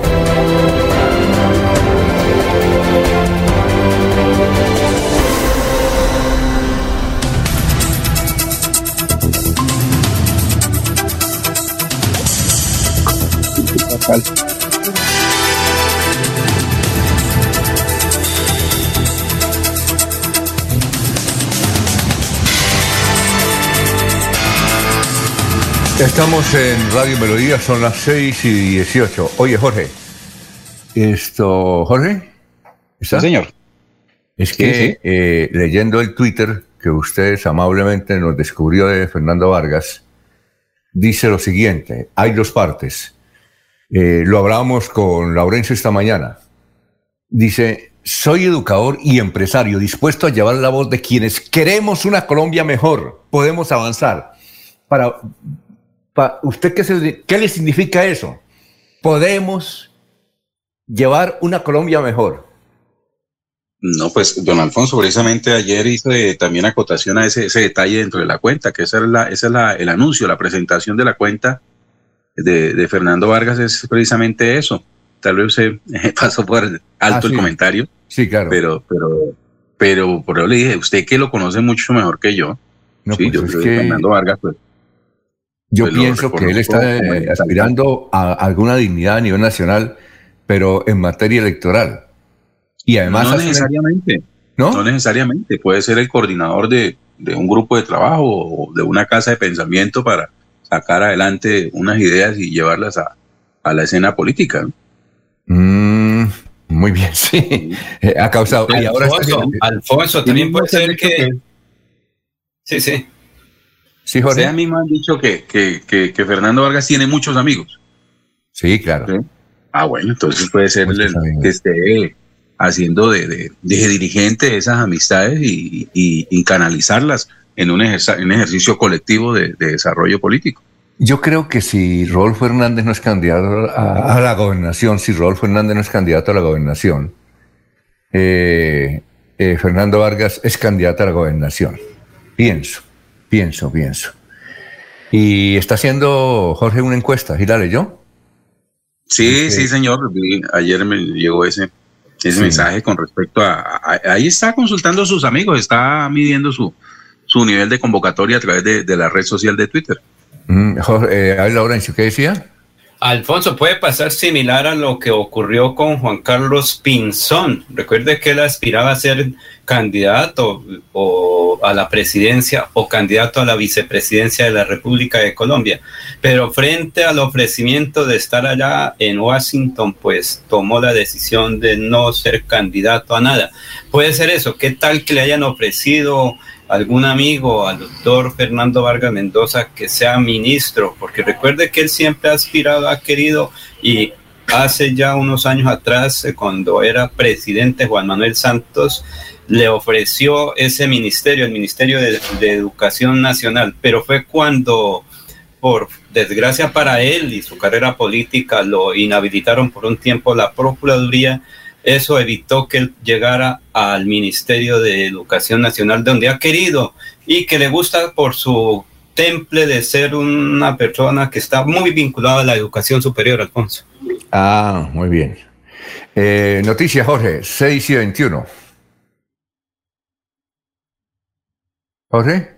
Sí, don Alfonso, una buena noticia. Creo que no le va a gustar mucho a Arnolfo, pero es una buena noticia para el país. El presidente John Biden prometió que Estados Unidos se convertiría en un arsenal de vacunas para el mundo. Parte de ese plan es la donación de vacunas de suministro nacional. A principios de este mes, la administración anunció el plan para los primeros 25 millones de dosis que comenzaron a enviar y el anuncio hoy completa la lista con 55 millones de dosis más restantes eh, que son de la farmacéutica AstraZeneca.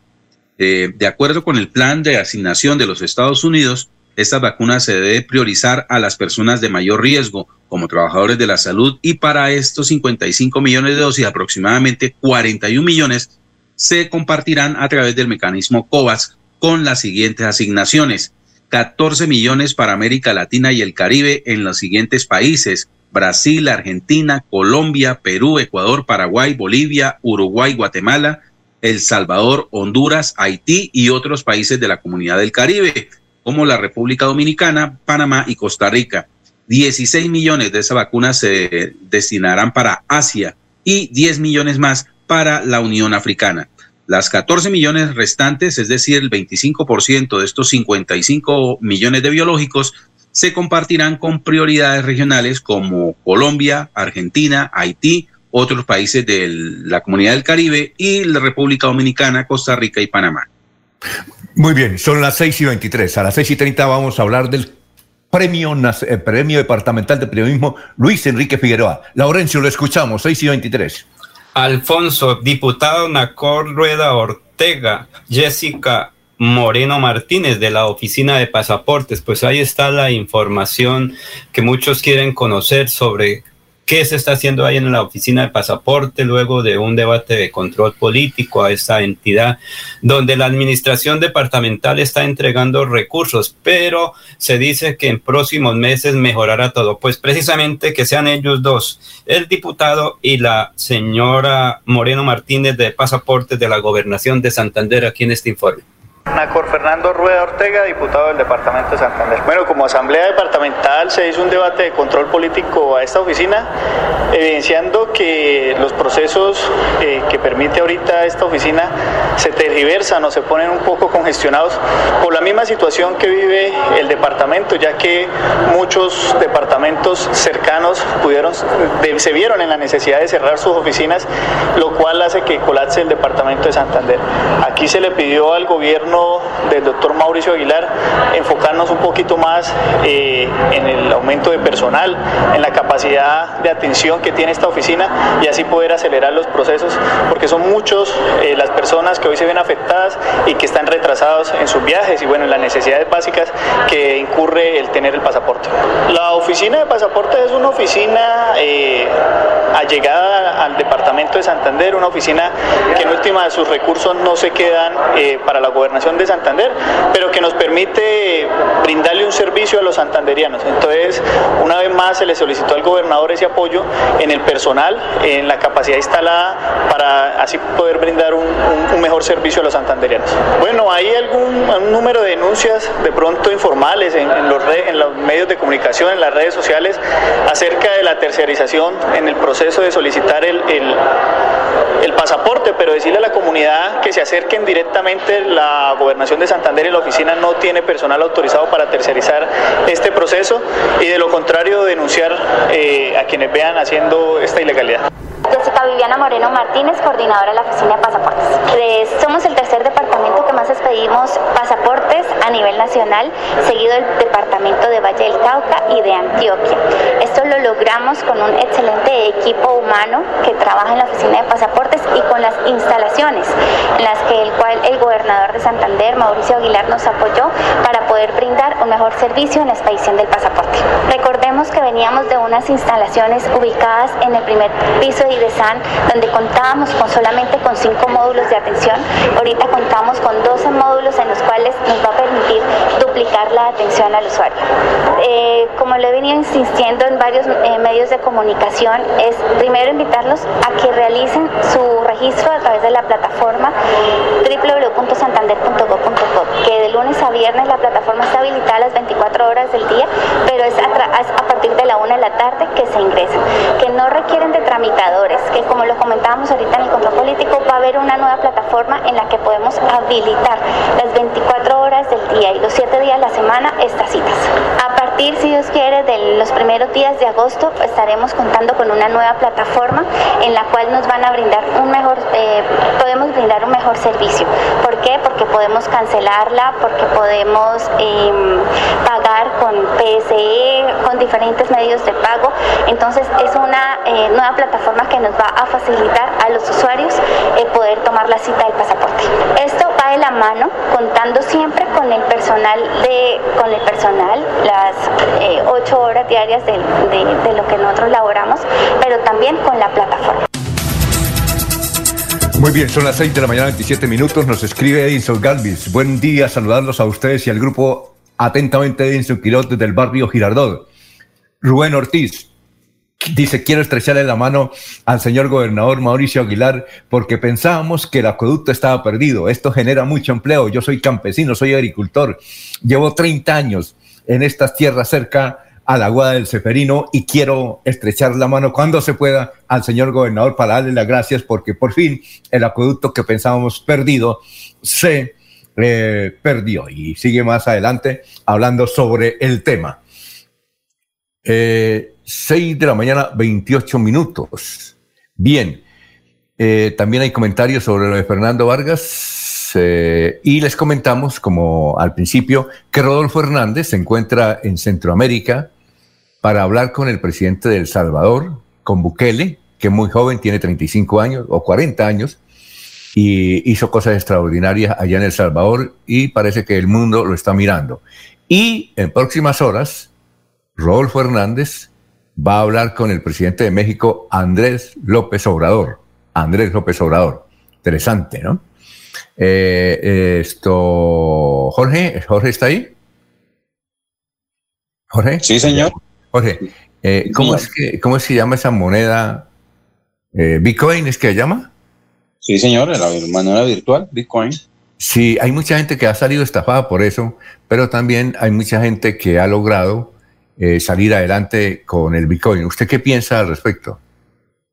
Mm, no sé, Alfonso, no, no, no, no, no puedo hablar mucho al respecto. Creo que eh, son tendencias nuevas. Indudablemente el mundo va hacia una masificación o un desempeño de, muchas áreas a través de la tecnología. Eh, será necesario llegar a, desarrollar una, moneda virtual, ¿sí? que luego se pueda traducir en, capital de, lo que conocemos hoy como productivo, ¿sí? Pero pues eso está comenzando y, es necesario que quienes incursionen en ella pues tengan pleno conocimiento del ejercicio que están realizando. Hay algunas personas creen que, que me voy a meter en Bitcoin porque eso produce plata sin saber cómo es que se desarrolla la tarea. Y ha habido muchos estafadores. pues terminan con un sinsabor, exacto. Y, y estafadores hay en todos lados, hasta en, la virtualidad, hasta en la internet. Entonces... Es que, mm, es que el señor Bukele, el señor Bukele estableció por decreto que esa moneda se podía comercializar en El Salvador, por decreto. Entonces, eh, por eso le preguntaba a usted que qué efectos tiene ese nuevo sistema de cambio en el mundo, ¿no? Porque él es uno de los pocos presidentes en el mundo que se ha atrevido a dictar un decreto al respecto. Recuerde que Maduro también creó su propia moneda virtual, el petro. ah, sí, sí, sí, sí. Es, tendencia, ¿no? Lo que pasa es que quienes deseen incurrir en, ese tipo de, negocios, de, iniciativas, pues obviamente lo mínimo que debe tener es el conocimiento de, frente a qué se, se está, está trabajando, sí, frente, frente a las condiciones con las cuales debe incursionar en ellos. Si no lo tiene, ¿para qué se mete? O sea, ¿no? ¿para qué se arriesga? Muy bien, perfecto. Vamos a una pausa. Nos escribe José María Franco. Dice, el, hoy es el día de San Paulino Enola y Santo Tomás Moro. Día del abogado. Día Internacional del Volkswagen, del escarabajo. Y como frase de día nos envía esta. Yo soy el dueño de mi destino. Yo soy el capitán de mi alma. William Ernest Henley, poeta y editor británico. Son las 6 y 31 minutos.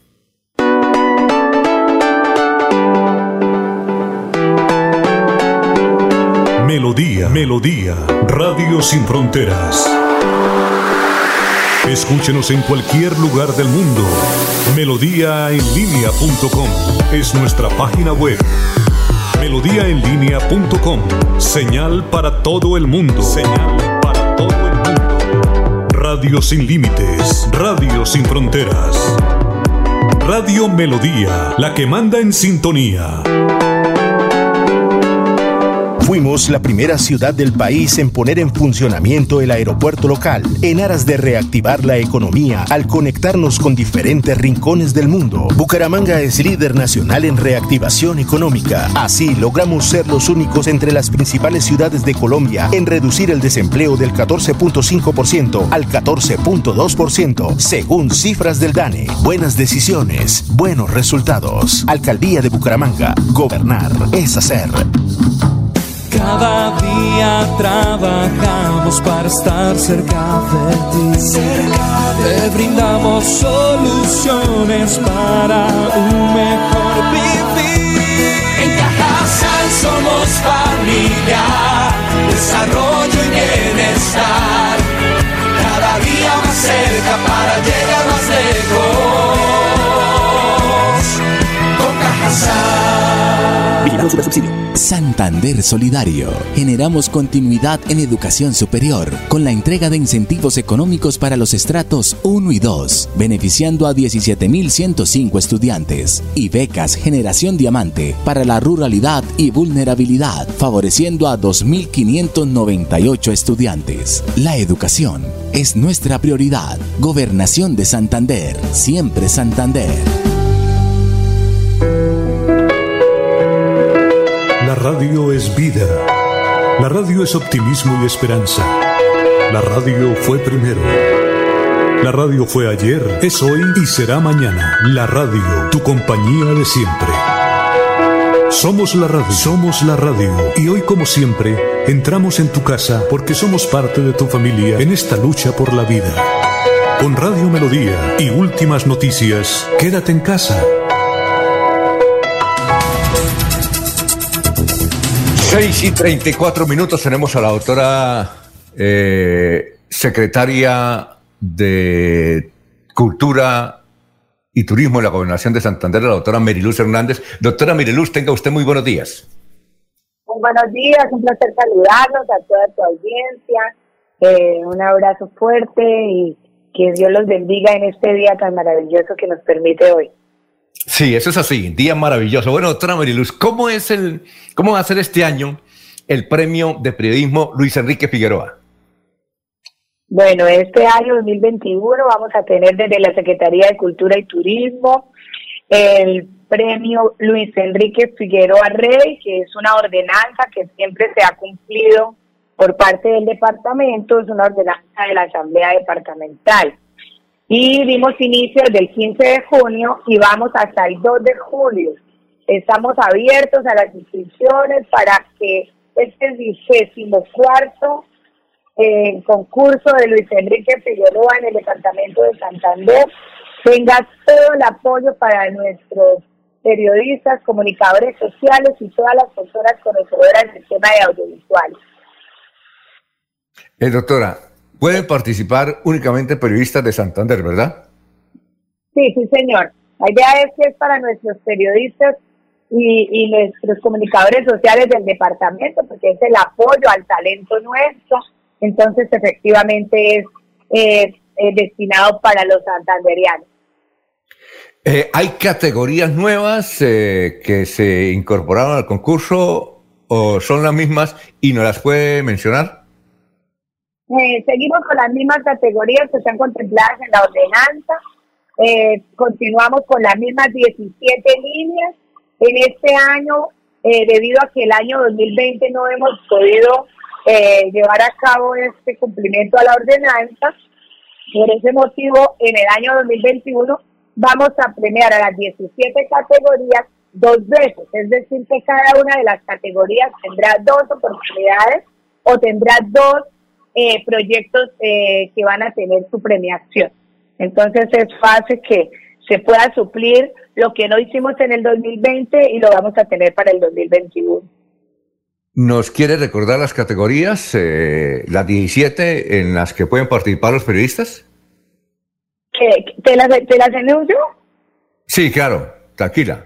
Listo.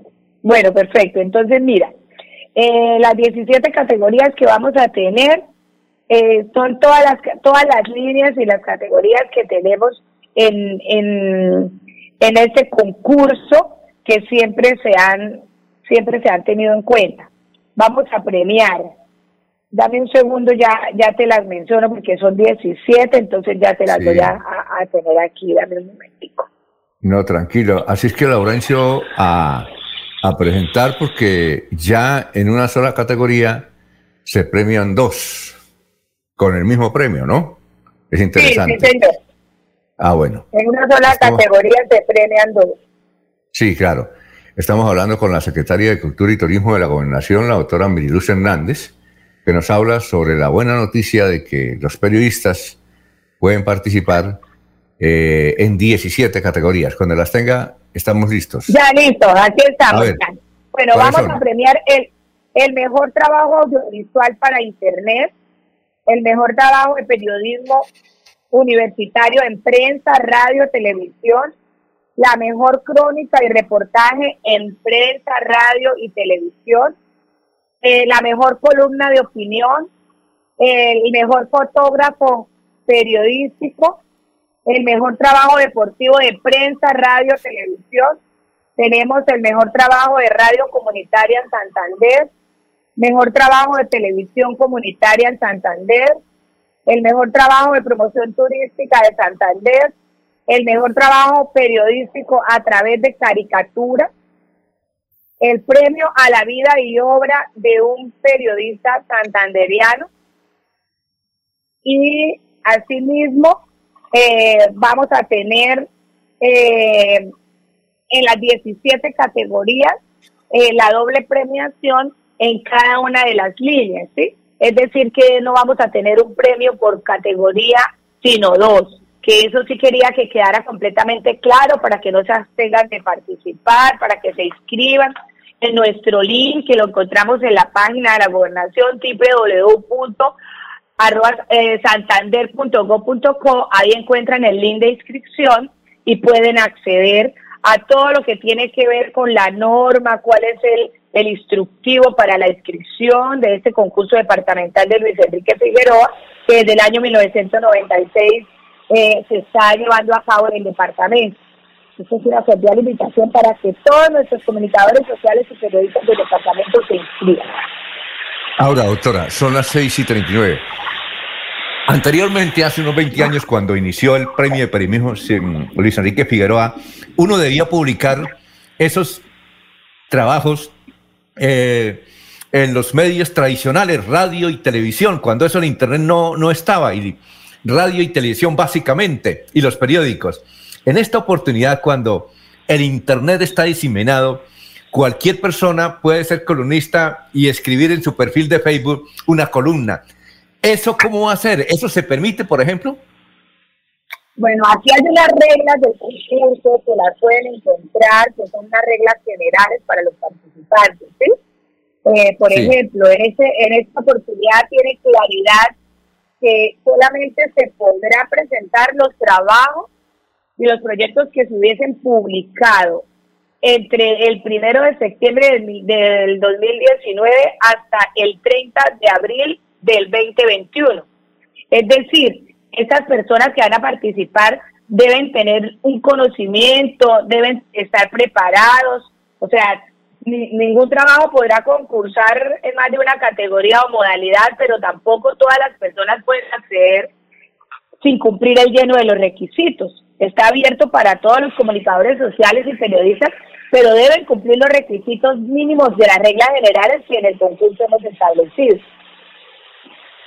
Muy bien. Eh, Sí, eh, pero, ah, bueno, entonces eh, los requisitos están ahí en la, en la misma página de la gobernación, ¿verdad?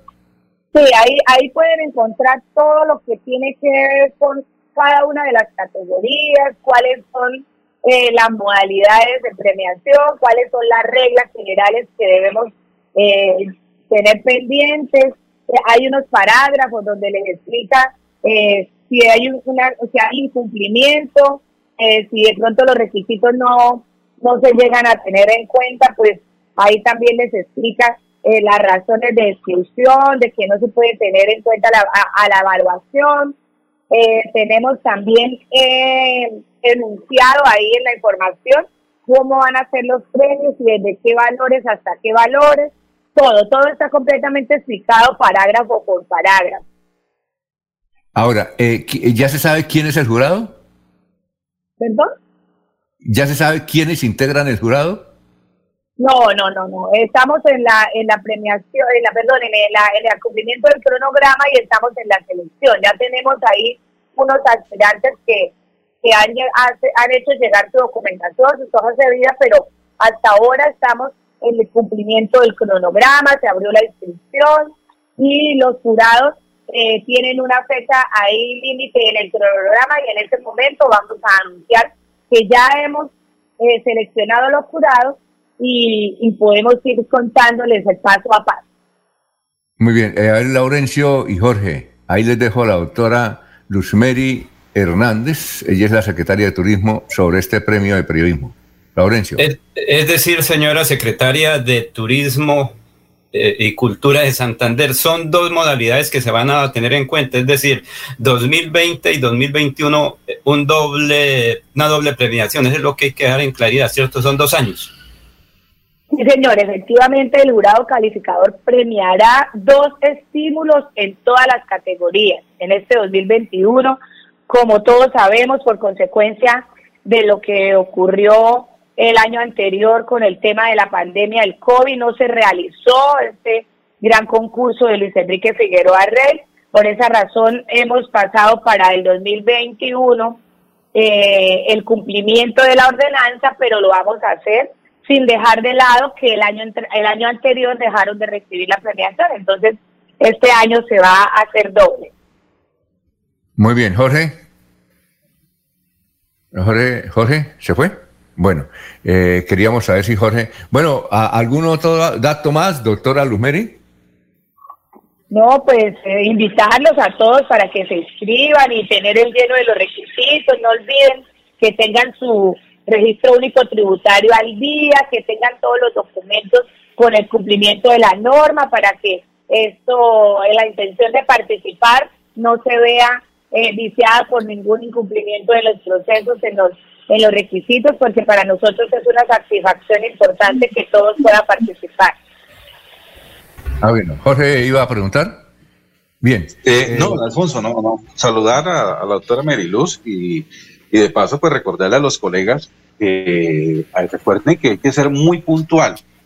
Eh, la oportunidad de participar en dos ocasiones en, la organización o en la, logística del concurso.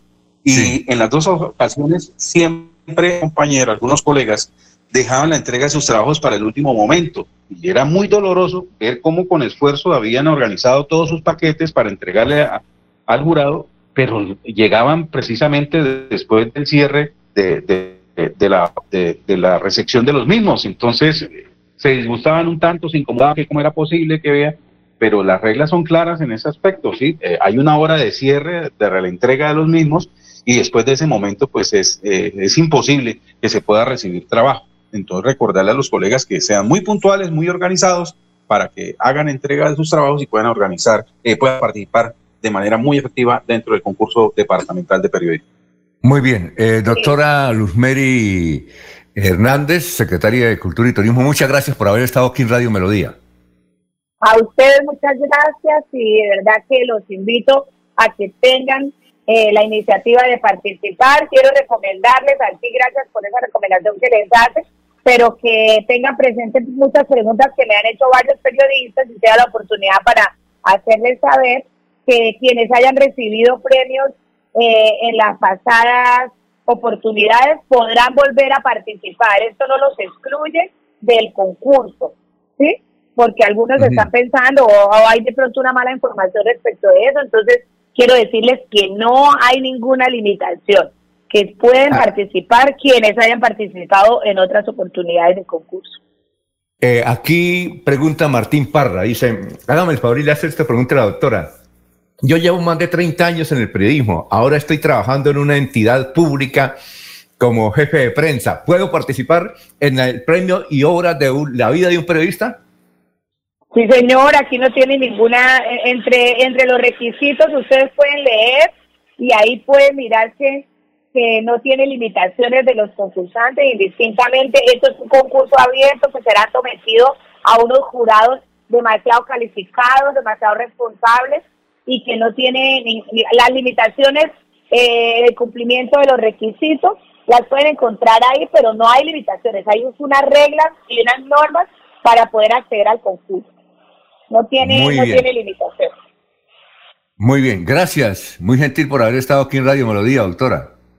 Gracias a ustedes y a todos los oyentes de Radio Melodía, el gobierno de Siempre Santander con nuestros periodistas, comunicadores sociales del departamento. Un abrazo fuerte. Adiós, 6 y 47. Hablamos con la doctora Luz Mary Hernández, secretaria de Cultura y Turismo. Son las 6 y 47. Primera ciudad del país en reabrir los centros comerciales para reactivar el comercio y comenzar con la recuperación de puestos de trabajo a través de la generación de más empleos. Bucaramanga es líder nacional en reactivación económica. Así logramos mejores niveles de recuperación para seguir construyendo una ciudad de oportunidades para todos. Buenas decisiones, buenos resultados. Alcaldía de Bucaramanga. Gobernar es hacer.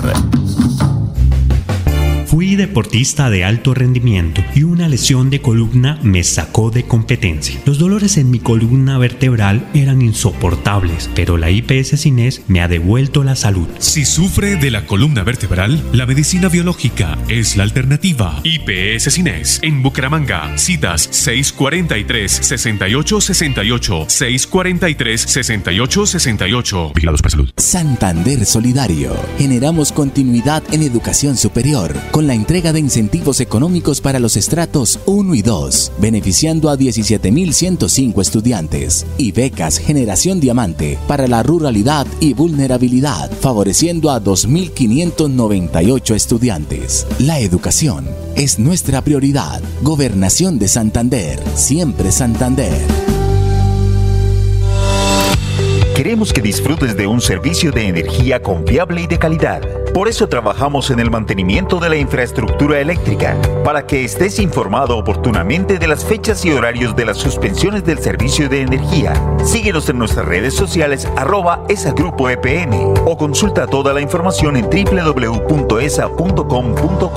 ESA Grupo EPN, Vigilado Superservicios. Fuimos la primera ciudad del país en permitir la apertura del sector construcción en aras de reactivar la economía y recuperar más puestos de trabajo. Bucaramanga es líder nacional en reactivación económica. Así logramos por sexto mes consecutivo reducir la tasa de desempleo del 14% y estar entre las tres ciudades del país con mejores índices de empleabilidad. Buenas decisiones, buenos resultados. Alcaldía de Bucaramanga. Gobernar es hacer.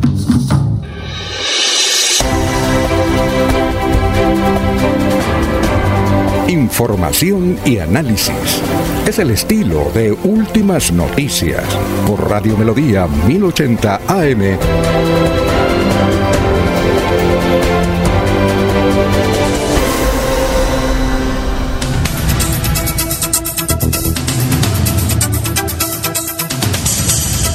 Muy bien, eh, Jorge, noticias a esta hora. Son las 6 y 50.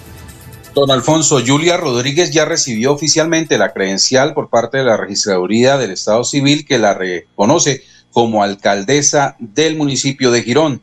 En un acto protocolario que se cumplió el lunes anterior, la Registraduría le entregó la credencial a Yuri Rodríguez como nueva alcaldesa, quien fue electa con 18.496 votos. Eh, Rodríguez tomará posesión de su cargo durante esta semana. Sin embargo, el proceso de empalme se inició inmediatamente. La mandataria indicó que también asumirá la vicepresidencia de la Federación Colombiana de Municipios porque el cargo que llegó a ocupar eh, esa posición en ejercicio, que es un ejercicio muy importante a nivel nacional y dice que debemos de trabajar en varios temas que son importantes tanto para Girón como para otras ciudades del país. La registraduría informó que durante las elecciones atípicas no se presentaron alteraciones del orden público y que se presentó una abstención del 66%, es decir, 122.940 ciudadanos habilitados para votar no lo hicieron y en la, finalmente en las urnas hubo una participación de 35.000 personas. Laurencio, 6 y 51.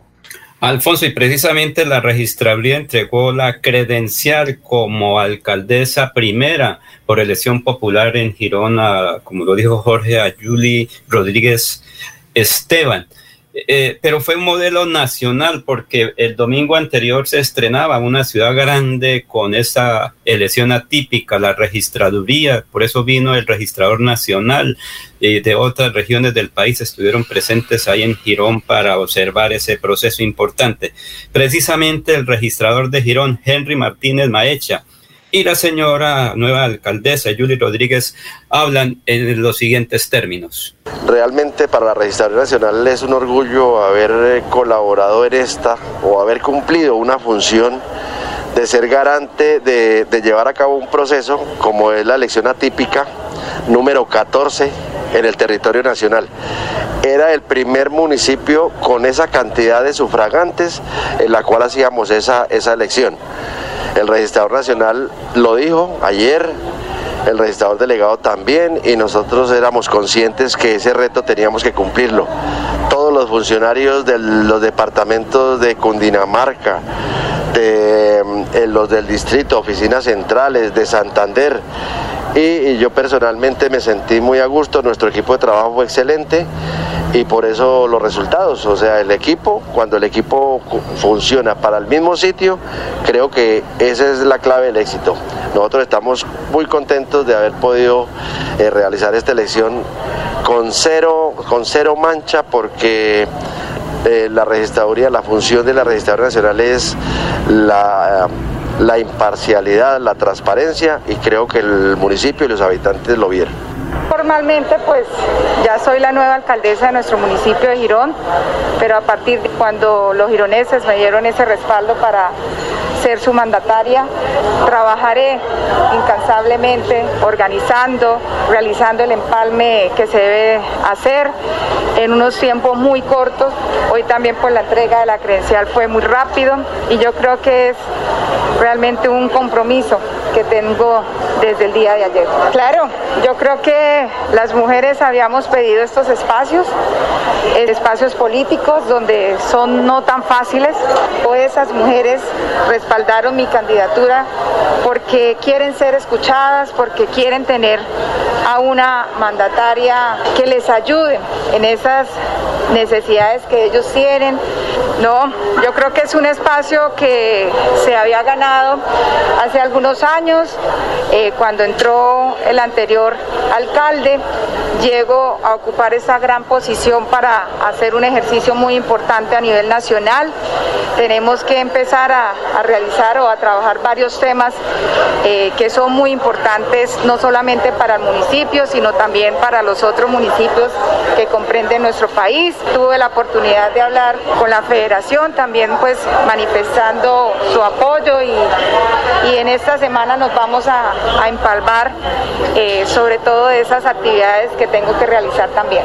Que tengan la seguridad de que todo lo que, lo que les hablamos, de todo el compromiso que asu- asumimos en campaña va a ser una realidad. Ganar la aceptación de los, de los gironeses era seguir con esa mitigación de esas necesidades que se tienen y yo sé que el sector rural fue uno de los bastiones en este proceso porque cuando estuve anteriormente como gestora y hoy como alcaldesa pues aún más lo tengo. Bueno, yo creo que no va, no va a haber tiempo de descanso, es de retomar nuevamente los procesos, de sacar adelante muchos de los proyectos que de pronto se han venido adelantando, incursionar otros proyectos que vienen más adelante, las más de 100 obras que les transmití en mi campaña, también retomar nuevamente esa administración a las calles, esos servicios y esos programas. Esto se construye en equipo, esto no se, se construye o no lo construye solamente Julia, sino todos los gironeses y también apostarle a esos programas sociales que tanto lo necesitamos en este momento que tenemos una crisis social.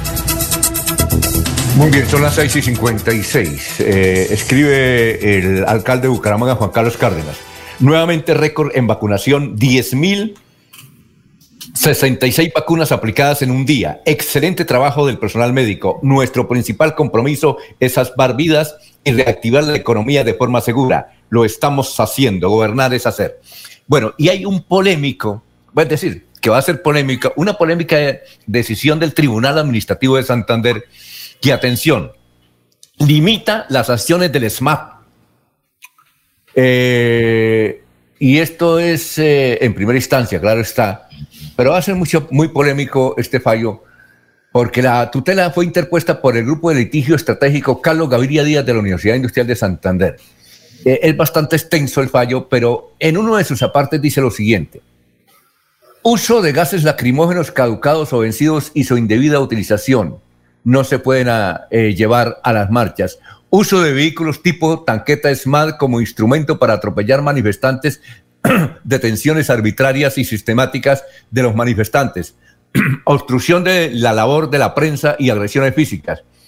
También señala, antes de intervenir y de disolver la protesta pacífica, llamar al diálogo. Que el uso de la fuerza sea focalizado contra quienes están alterando el orden público y no contra los manifestantes del hecho, afectando a transeúntes y residentes de los sectores. Dice eh, el fallo de esta acción de tutela, que seguramente va a ser apelado ante el Consejo. Eso tiene que ir, me parece que al Consejo de Estado.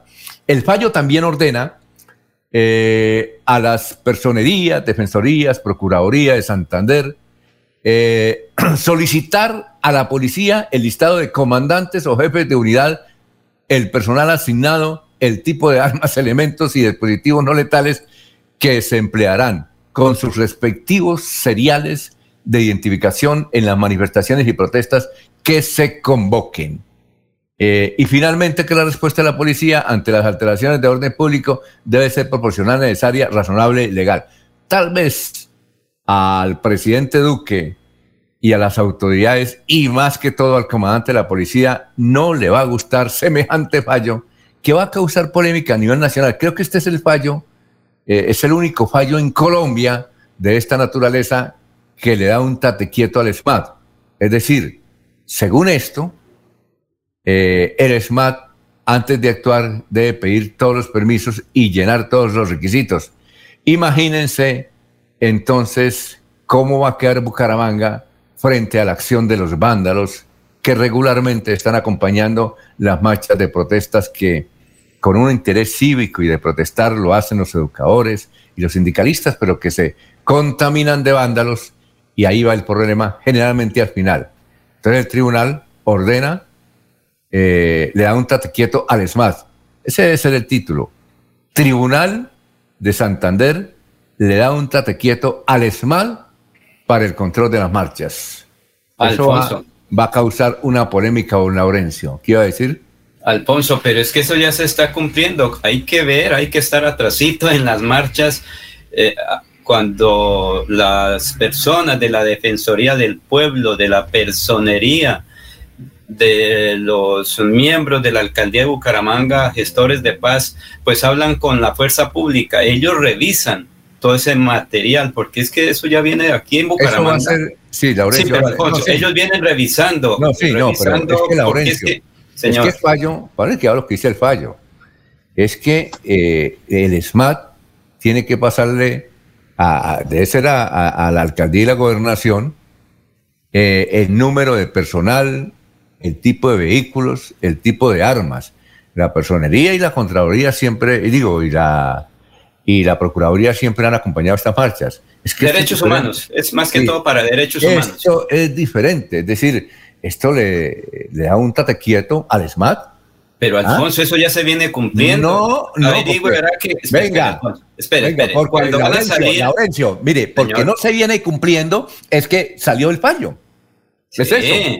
Pero es que aquí, mire, Alfonso, por aquí cerca yo veo como cuando van a salir el SMAC, tienen que primero llevar, digamos, en una especie de autorización por parte de los organismos defensores de derechos humanos, que es la Defensoría del Pueblo, Procuraduría, los gestores de paz de la alcaldía de Bucaramanga, ellos revisan, revisan entre comillas qué material tiene, cuánto personal sale, qué elementos llevan, porque es que como en las redes sociales se venía diciendo que se estaban utilizando unos gases que tenían, eh, digamos, vencimiento hace tres o cuatro años atrás, pero eso no era de Colombia, era en otros países donde en ese momento utilizaron esas eh, proyectiles de gas y entonces decían que era aquí en Colombia. Por eso esas, esas decisiones que han tomado, pero eso, Alfonso, ya se viene cumpliendo, Alfonso. Eh, no, Laurencio, es que, señor. Yo, pienso que porque no se viene cumpliendo es que hubo el fallo. Es decir, esto va a causar polémica porque le da un tate quieto al ESMA, me parece a mí. Y eh, tenemos que hablar con el comandante de la policía, a ver qué opina, ¿no? Que no le va a gustar, que no le va a gustar porque eso es un amarre un amarre. Obviamente eh, habrá posibilidad, don Laurencio, de elevar un recurso, creo que ante el Consejo de Estado. Creo que ante el Consejo de Estado. Sí, Jorge. Haciendo un poco uso de la lógica, el SMAT sale a actuar en qué momento? Cuando se presentan actos de vandalismo. Sí. Está claro y se ha dicho en repetidas ocasiones que los actos de vandalismo no corresponden a quienes participan dentro de la protesta. Entonces el ESMAD sale a enfrentar a vándalos. ¿Está claro hasta ahí? Sí, claro, claro. Entonces, este fallo, ¿a quién busca proteger? ¿A los que protestan o a los vándalos? Hmm, exacto, esa es la pregunta. Esa y es la pregunta. Y de pronto una, una corrección del Alfonso, no se le, el tate quieto se le coloca a quien está actuando por fuera de la norma.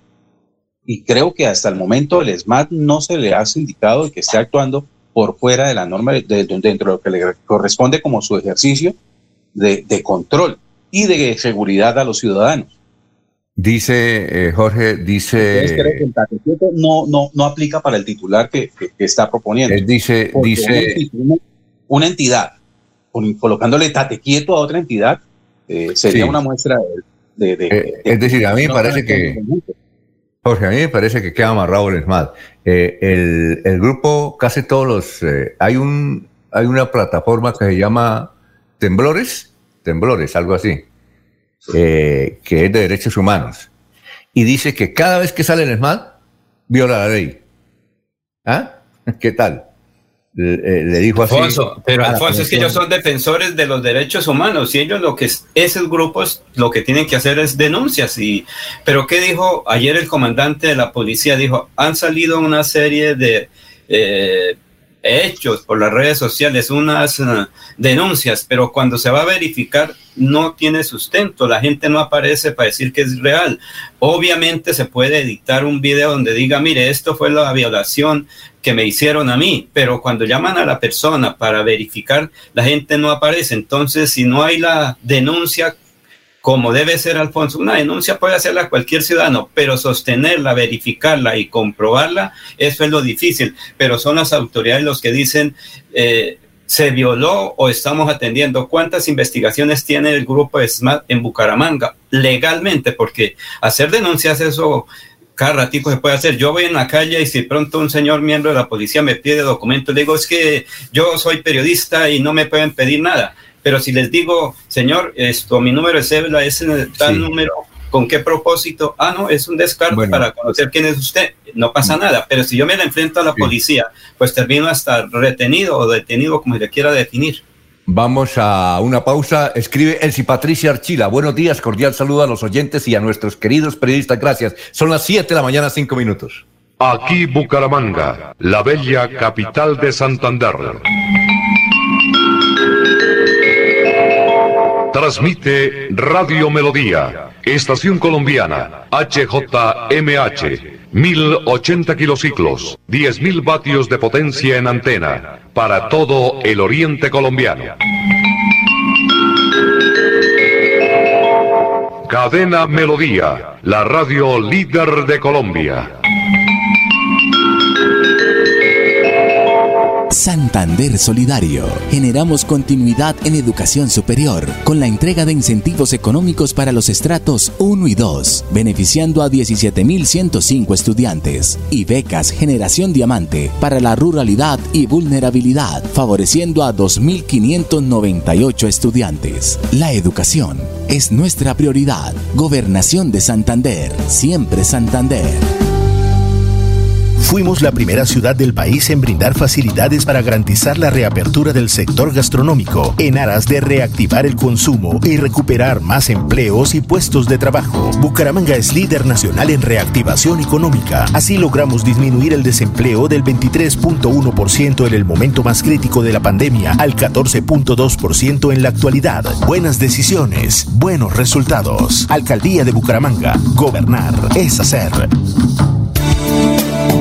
Los invitamos a sintonizar el programa Curación Natural de la Unidad Médica Biológica del Dr. Ricardo González, de lunes a sábado, en los horarios 7 y 30 de la mañana y 4 y 30 de la tarde. Aquí encontrará la orientación profesional para todo tipo de enfermedades, tratamientos con medicamentos naturales. Llame y agende su cita médica al 313-392-2623. 313-392-2623. Doctor Ricardo González de la Unidad Médica Biológica. Los problemas del colon inflamado son bastante comunes en los colombianos, hombres y mujeres, siendo una dolencia de difícil tratamiento. La terapéutica natural Araltel ha encontrado a través de los años de investigación un producto que ha demostrado ser útil en el tratamiento del colon. Tome el Araltel Mevis por cuatro meses de manera constante y note usted mismo los resultados. Si ya estás en casa cuidando tu salud y la de los tuyos, no olvides que puedes tener los productos naturales Araltel a través del servicio a domicilio en tu ciudad. Comunícate en Bucaramanga al celular 315-447-1995. Recuerda, 315-447-1995. 1995. Tienda Naturista, tu vida y naturaleza en Bucaramanga. Santander Solidario. Generamos continuidad en educación superior con la entrega de incentivos económicos para los estratos 1 y 2, beneficiando a 17.105 estudiantes. Y becas Generación Diamante para la ruralidad y vulnerabilidad, favoreciendo a 2.598 estudiantes. La educación es nuestra prioridad. Gobernación de Santander. Siempre Santander. En casa. casa. Disfruta, vive, comparte, ama, aprende, juega, escucha, goza, lee, saluda, regala, responde, comprende, perdona, canta, supérate, felicita, encuentra, apoya, cree, agradece, enamórate, mejórate, trabaja, ríe, ayuda, quiere. Por ti, por tu familia, por todos, quédate en casa. Melodía, contigo en casa. Melodía, melodía. En noticias. La que manda en sintonía. Bien, Jorge, vamos con noticias. Son las, las 7, 9 minutos. Así es, don Alfonso. Eh, huelga de hambre en la cárcel de Girón. 10 de los 50 reclusos que fueron trasladados exigen mejores garantías en este centro penitenciario. Ni baños, ni agua, ni luz, ni alimento y alimentos en buen estado tendrían a 50 internos quienes llevan cerca de tres días eh, habitando en una nueva sede para la cárcel Palo Gordo ubicada en Girón. Por lo anterior, 10 de los 50 privados de la libertad se declararon en huelga de hambre para exigir mejores garantías en cuanto a la parte sanitaria y también en seguridad de esta, de esta cárcel que fue denominada Sin Sin e inaugurada el pasado 4 de febrero. Eh, Hernando Mantilla, abogado penalista y defensor de derechos carcelarios, indicó que el establecimiento fue construido como si fuera un apartamento, sin la seguridad adecuada para los reclusos. Al parecer, este centro habría sido entregado también sin petar, es decir, que los desechos tóxicos podrían llegar a los vecinos, según Hernando Mantilla. Son las siete días. Laurencio. Alfonso, es que, como ya se dijo al comienzo, los planes de agua en Colombia están siendo vigilados por la Contraloría Delegada para Vivienda y Saneamiento Básico. Uno de esos proyectos muy importantes en Lebrija, donde la administración del señor gobernador Mauricio Aguilar Hurtado, pues comenzó a superar la situación que venía desde eh, hace unos tres años atrás, porque este proyecto de agua para Lebrija y Girón fue ideado por Sergio Alonso Valenzuela Isabela. También participó John Abiu Ramírez Barrientos y también el ingeniero Rodolfo Hernández como presidente del acueducto de Bucaramanga, como miembro también del área metropolitana y como dirigente de la construcción, porque al fin y al cabo el señor alcalde de Bucaramanga, al anterior, pues es un empresario en la construcción. Y en Lebrija se venía presentando dificultades, 30 años sin dar licencias para nuevas construcciones en el casco urbano, porque no se tenía la proyección de agua. Pero recordemos qué fue lo que planteó en su momento el exalcalde Sergio Alonso Valenzuela, quien fue el que proyectó este importante acueducto para Lebrija y que hoy comienza a tener realidad. Mire, yo la verdad, eh, esta fue una situación que nosotros venimos trabajando desde el primer día de nuestra eh, un municipio que lleva casi 15 días en plena sequía y que gracias a la mano amiga del señor gobernador, del alcalde de Bucaramanga, del alcalde de Girón, de los concejales también del municipio de Girón, de Martín Camilo en la CMB, de la misma empresa de servicios públicos de Bucaramanga, eh, logramos considerar un proceso que hoy en día se hace y se, está haciendo una realidad. Eh, vamos cumpliendo el proceso o calendario que estableció Findeter, ya se adjudicó eh, la contratación, estamos en el proceso de contratación de la interventoría, ahora arranque en el mes de julio. Este es un proceso que obedece al trabajo que ha sido producto del esfuerzo de una administración completa de sus funcionarios y de funcionarios de otras administraciones y nada trabajo y un esfuerzo que estamos haciendo nosotros desde la administración municipal. ¿Qué ha pasado con esa acción popular de, que obligaba al municipio que debía dar agua a las 24 horas en el tiempo de verano? Pusimos una postura y fuimos claros que si teníamos que ir a la cárcel por hacer un racionamiento, eh, lo íbamos a hacer. Y hoy en día, eh, teniendo en cuenta que la obra arranca en junio, julio, eh, y termina el año entrante, pues obviamente tampoco vamos a tener el agua en cinco meses ni en seis meses. Entonces posiblemente volvamos a caer en una etapa de racionamiento porque el clima nosotros no sabemos cómo se comporte.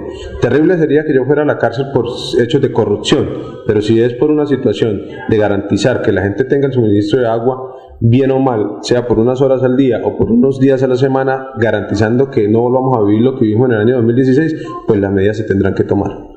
Ese acueducto que viene, o el agua que viene de Bucaramanga, el acueducto metropolitano, ¿cómo va a beneficiar a este municipio de Lebrija? Hoy en día Lebrija es el municipio más importante. Nosotros tenemos lo que es el aeropuerto, tenemos lo que es el tema del desarrollo turístico a la entrada de Isagen, del cacao. Entonces eh, el desarrollo se va a venir hacia el municipio de Lebrija. Estaba truncado simplemente por no tener el agua, eh, pero hoy en día los inversionistas han empezado a tocar las puertas, las puertas del municipio de Lebrija. Entonces lo que se viene para, para nuestro municipio. Es un desarrollo que espero se dé de la manera más responsable, como nosotros queremos ver al municipio a futuro, un municipio próspero, un municipio bonito, que se desarrolle de manera legal y de manera responsable. Le reitero y le resalto algo, en los casi tres años y medio que llevo como alcalde, no he entregado disponibilidades de servicio para construcción esperando que esta obra sea una realidad. Entonces, si esto queda para el próximo alcalde, simplemente pedirle que lo haga de manera responsable y que el desarrollo eh, de una u otra manera se dé en beneficio de las comunidades del municipio de Lebrija. Es decir, se está preparando a Lebrija para ese futuro inmediato de desarrollo y de incremento de la población. Sí, claro, Lebrija es un municipio que tiene más o menos aproximadamente 50 mil habitantes, que como les digo es un vividero porque estamos a 20 minutos de la capital, que es Bucaramanga. Eh, es un municipio barato que, que, de una u otra manera es la despensa agrícola también del departamento. Entonces, lo que nosotros necesitábamos era el tema del agua. Hemos trabajado en los diferentes francos. Ustedes miran, tenemos vías terciarias que no las tiene ningún eh, municipio de Santander es esta categoría. Acá hay 700 kilómetros o un poco más en vías terciarias que las hemos sostenido con los pocos recursos que tienen. Creo que lo que nos hacía falta en el municipio, aparte obviamente del tema de la PETAR, que también es una obra que le corresponderá hacer al próximo alcalde, era el tema del agua. Entonces dimos un gran paso. Eh, los actores que han ayudado saben el agradecimiento que le tenemos desde este municipio. Siempre vamos a estar eternamente agradecidos y aquí no para. Entonces son dos obras importantes que nos van a garantizar a nosotros cada día más el desarrollo para el, eh, la gestión del tema del agua de mercado y llevada todas estas necesidades. Obviamente el tema del agua me pusieron a escoger y opté por el tema del agua y hoy en día es una realidad. El próximo alcalde que venga me imagino que tendrá que hacer lo mismo. No podrá darle solución a todas las eh, necesidades del municipio, pero lo importante es seguir avanzando en un municipio que llevaba un retroceso de más de 20 o 30 años no, no, ustedes saben muy bien que, que son obras que, traen progreso y desarrollo, de ir a Bucaramanga en 45 o 50 minutos a reducirlo a 20 minutos en una doble calzada con inconvenientes, porque yo reitero, es Negro, cuando nosotros tenemos un peaje que prácticamente es el que más plata inyecta a esa bolsa y que hemos pedido desde el primer año que nos terminen las obras acá de autopistas y lamentablemente no tuvimos eco. Muy bien, son las 7 de la mañana, 16 minutos. Hablar del alcalde de Lebrija sobre la obra. Él es alcalde. Él es alcalde de Lebrija. ¿Qué se llama cómo? Sergio Alonso Valenzuela y. Sergio Alonso Valenzuela, sí. El que proyectó la obra junto con los alcaldes de Bucaramanga y de Girón. Muy bien, son las 7 de la mañana, 16 minutos. Vamos a una pausa. Estamos en Radio Melodía. Fuimos la primera ciudad del país en reabrir diferentes sectores económicos en aras de comenzar con la recuperación de empleos y puestos de trabajo. Bucaramanga es líder nacional en reactivación económica. Así logramos, entre otras cosas, reducir el desempleo en jóvenes menores de 28 años, un indicador positivo que evidencia la recuperación para una de las poblaciones más afectadas por la pandemia. Buenas decisiones, buenos resultados. Alcaldía de Bucaramanga. Gobernar es hacer. En el Banco Agrario te ayudamos a evitar ser víctima del fraude. Nunca te solicitaremos tu información financiera por teléfono, correo electrónico o mensaje de texto. Y te recomendamos cambiar tus contraseñas periódicamente y no compartirlas con nadie. Cualquier incidente, repórtalo a través de la línea nacional Contacto Banco Agrario 018 91 Banco Agrario de Colombia. Vigilado Superintendencia Financiera de Colombia. Santander Solidario. Generamos continuidad en educación superior con la entrega de incentivos económicos para los estratos 1 y 2, beneficiando a 17.105 estudiantes y becas Generación Diamante para la ruralidad y vulnerabilidad, favoreciendo a 2.598 estudiantes. La educación es nuestra prioridad. Gobernación de Santander, siempre Santander. Fuimos la primera ciudad del país en poner en funcionamiento el aeropuerto local, en aras de reactivar la economía al conectarnos con diferentes rincones del mundo. Bucaramanga es líder nacional en reactivación económica. Así logramos ser los únicos entre las principales ciudades de Colombia en reducir el desempleo del 14.5% al 14.2%, según cifras del DANE. Buenas decisiones, buenos resultados. Alcaldía de Bucaramanga. Gobernar es hacer. Hay más noticias. Muchas noticias, muchas noticias en Melodía 1080 AM. Vamos a Barranca, pero antes de Barranca aquí hay unos mensajes. Juliana nos escribe desde el municipio de Galán. Estoy escuchando el noticiero.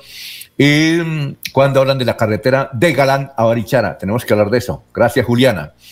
Recuerden, del 2 al 5 de julio espera el Carnaval de Remates La Isla. 983 locales comerciales y millones de productos los esperan. Bueno, son las 7:19. Vamos con Soel Caballero en el distrito de Barranca Bermeja. Soel, ¿cómo está? Muy buenos días. Soel Caballero está en Últimas Noticias de Radio Melodía 1080 AM. Buenos días, Alfonso, para usted, para los compañeros, igualmente para todos los oyentes. El Departamento de Policía Magdalena Medio, dentro del plan choque contra la delincuencia, adelantó durante el fin de semana 22 capturas por delitos como tráfico y porte de estupefacientes, tráfico y porte de armas de fuego. Hurto realizó la incautación de 5.000 dosis de estupefacientes, la recuperación de una motocicleta, así como un vehículo, la incautación de un arma de fuego y dos armas blancas. Por otra parte, el Ministerio de Salud y la Protección Social dio a conocer que este lunes 21 de junio se notificaron 66 casos nuevos positivos para COVID-19 en Barranca Bermeja, 35 mujeres, 31 hombres. Se registró el fallecimiento de tres personas, entre ellas dos mujeres de 56 y 57 años y un hombre de 58. Finalmente, se dio a conocer que 66 personas lograron recuperarse de la enfermedad de manera satisfactoria. Las estadísticas actualizadas del COVID en Barranca Bermeja están de la siguiente manera. Casos confirmados 19.572, personas totalmente recuperadas 17.423, 1.383 personas recuperándose en casa bajo vigilancia médica, 102 ciudadanos hospitalizados, 70 pacientes en unidad de cuidados intensivos UCI, 593 personas fallecidas, casos activos en el distrito de Barranca Bermeja, 1556. Noticias con las que amanece el distrito continúen compañeros en estudios en últimas noticias de Melodía 1080 AM. Eh, Jorge, ¿usted en alguna oportunidad tuvo eh, la ocasión de entrevistar a Antonio García, el del ELN? No, no, no, no, Alfonso, no, no es de mi época. Oiga, yo no sabía que Antonio García, uno de los jefes del ELN, había vivido en Bucaramanga. Iván Gallo es un periodista de Norte Santander y ha escrito una crónica a raíz de la, de la bomba que colocaron la semana pasada ya en el ejército en Cúcuta. Pero dice lo siguiente. Una mañana de 1974, mientras iba a una de las clases de ingeniería industrial en la UIS, desapareció. Hablando de Antonio García. En esa época no se llamaba Antonio García, sino que todavía tenía el nombre que le pusieron sus papás en Putumayo, el departamento donde nació en 1956. Eliezer Erlinto Chamorro Acosta. Eliezer Erlinto Chamorro Acosta, así se llama Antonio García. hijo de una familia liberal cuando nació, todavía estaban abiertas las heridas que produjeron el asesinato el 9 de abril de 1948 de Jorge Eliezer Gaitán.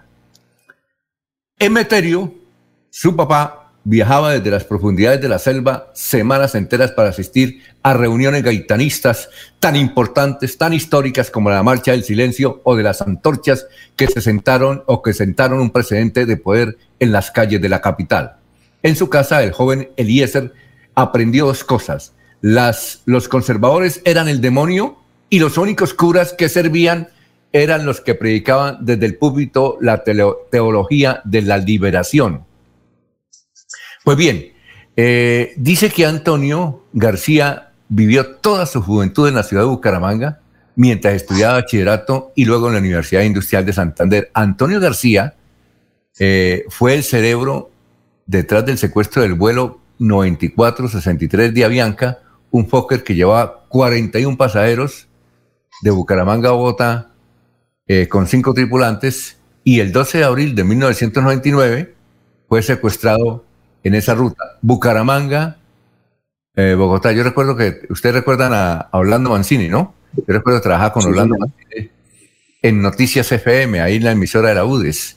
Y entonces Orlando me dijo, oye, esto, jefe, antes de empezar el noticiero que era a las 12, dijo, parece que se cayó el avión entre Bucaramanga y Bogotá y Avianca. Yo le dije, imposible, porque es que en, la historia ninguna, ningún avión se ha caído entre Bucaramanga y Bogotá.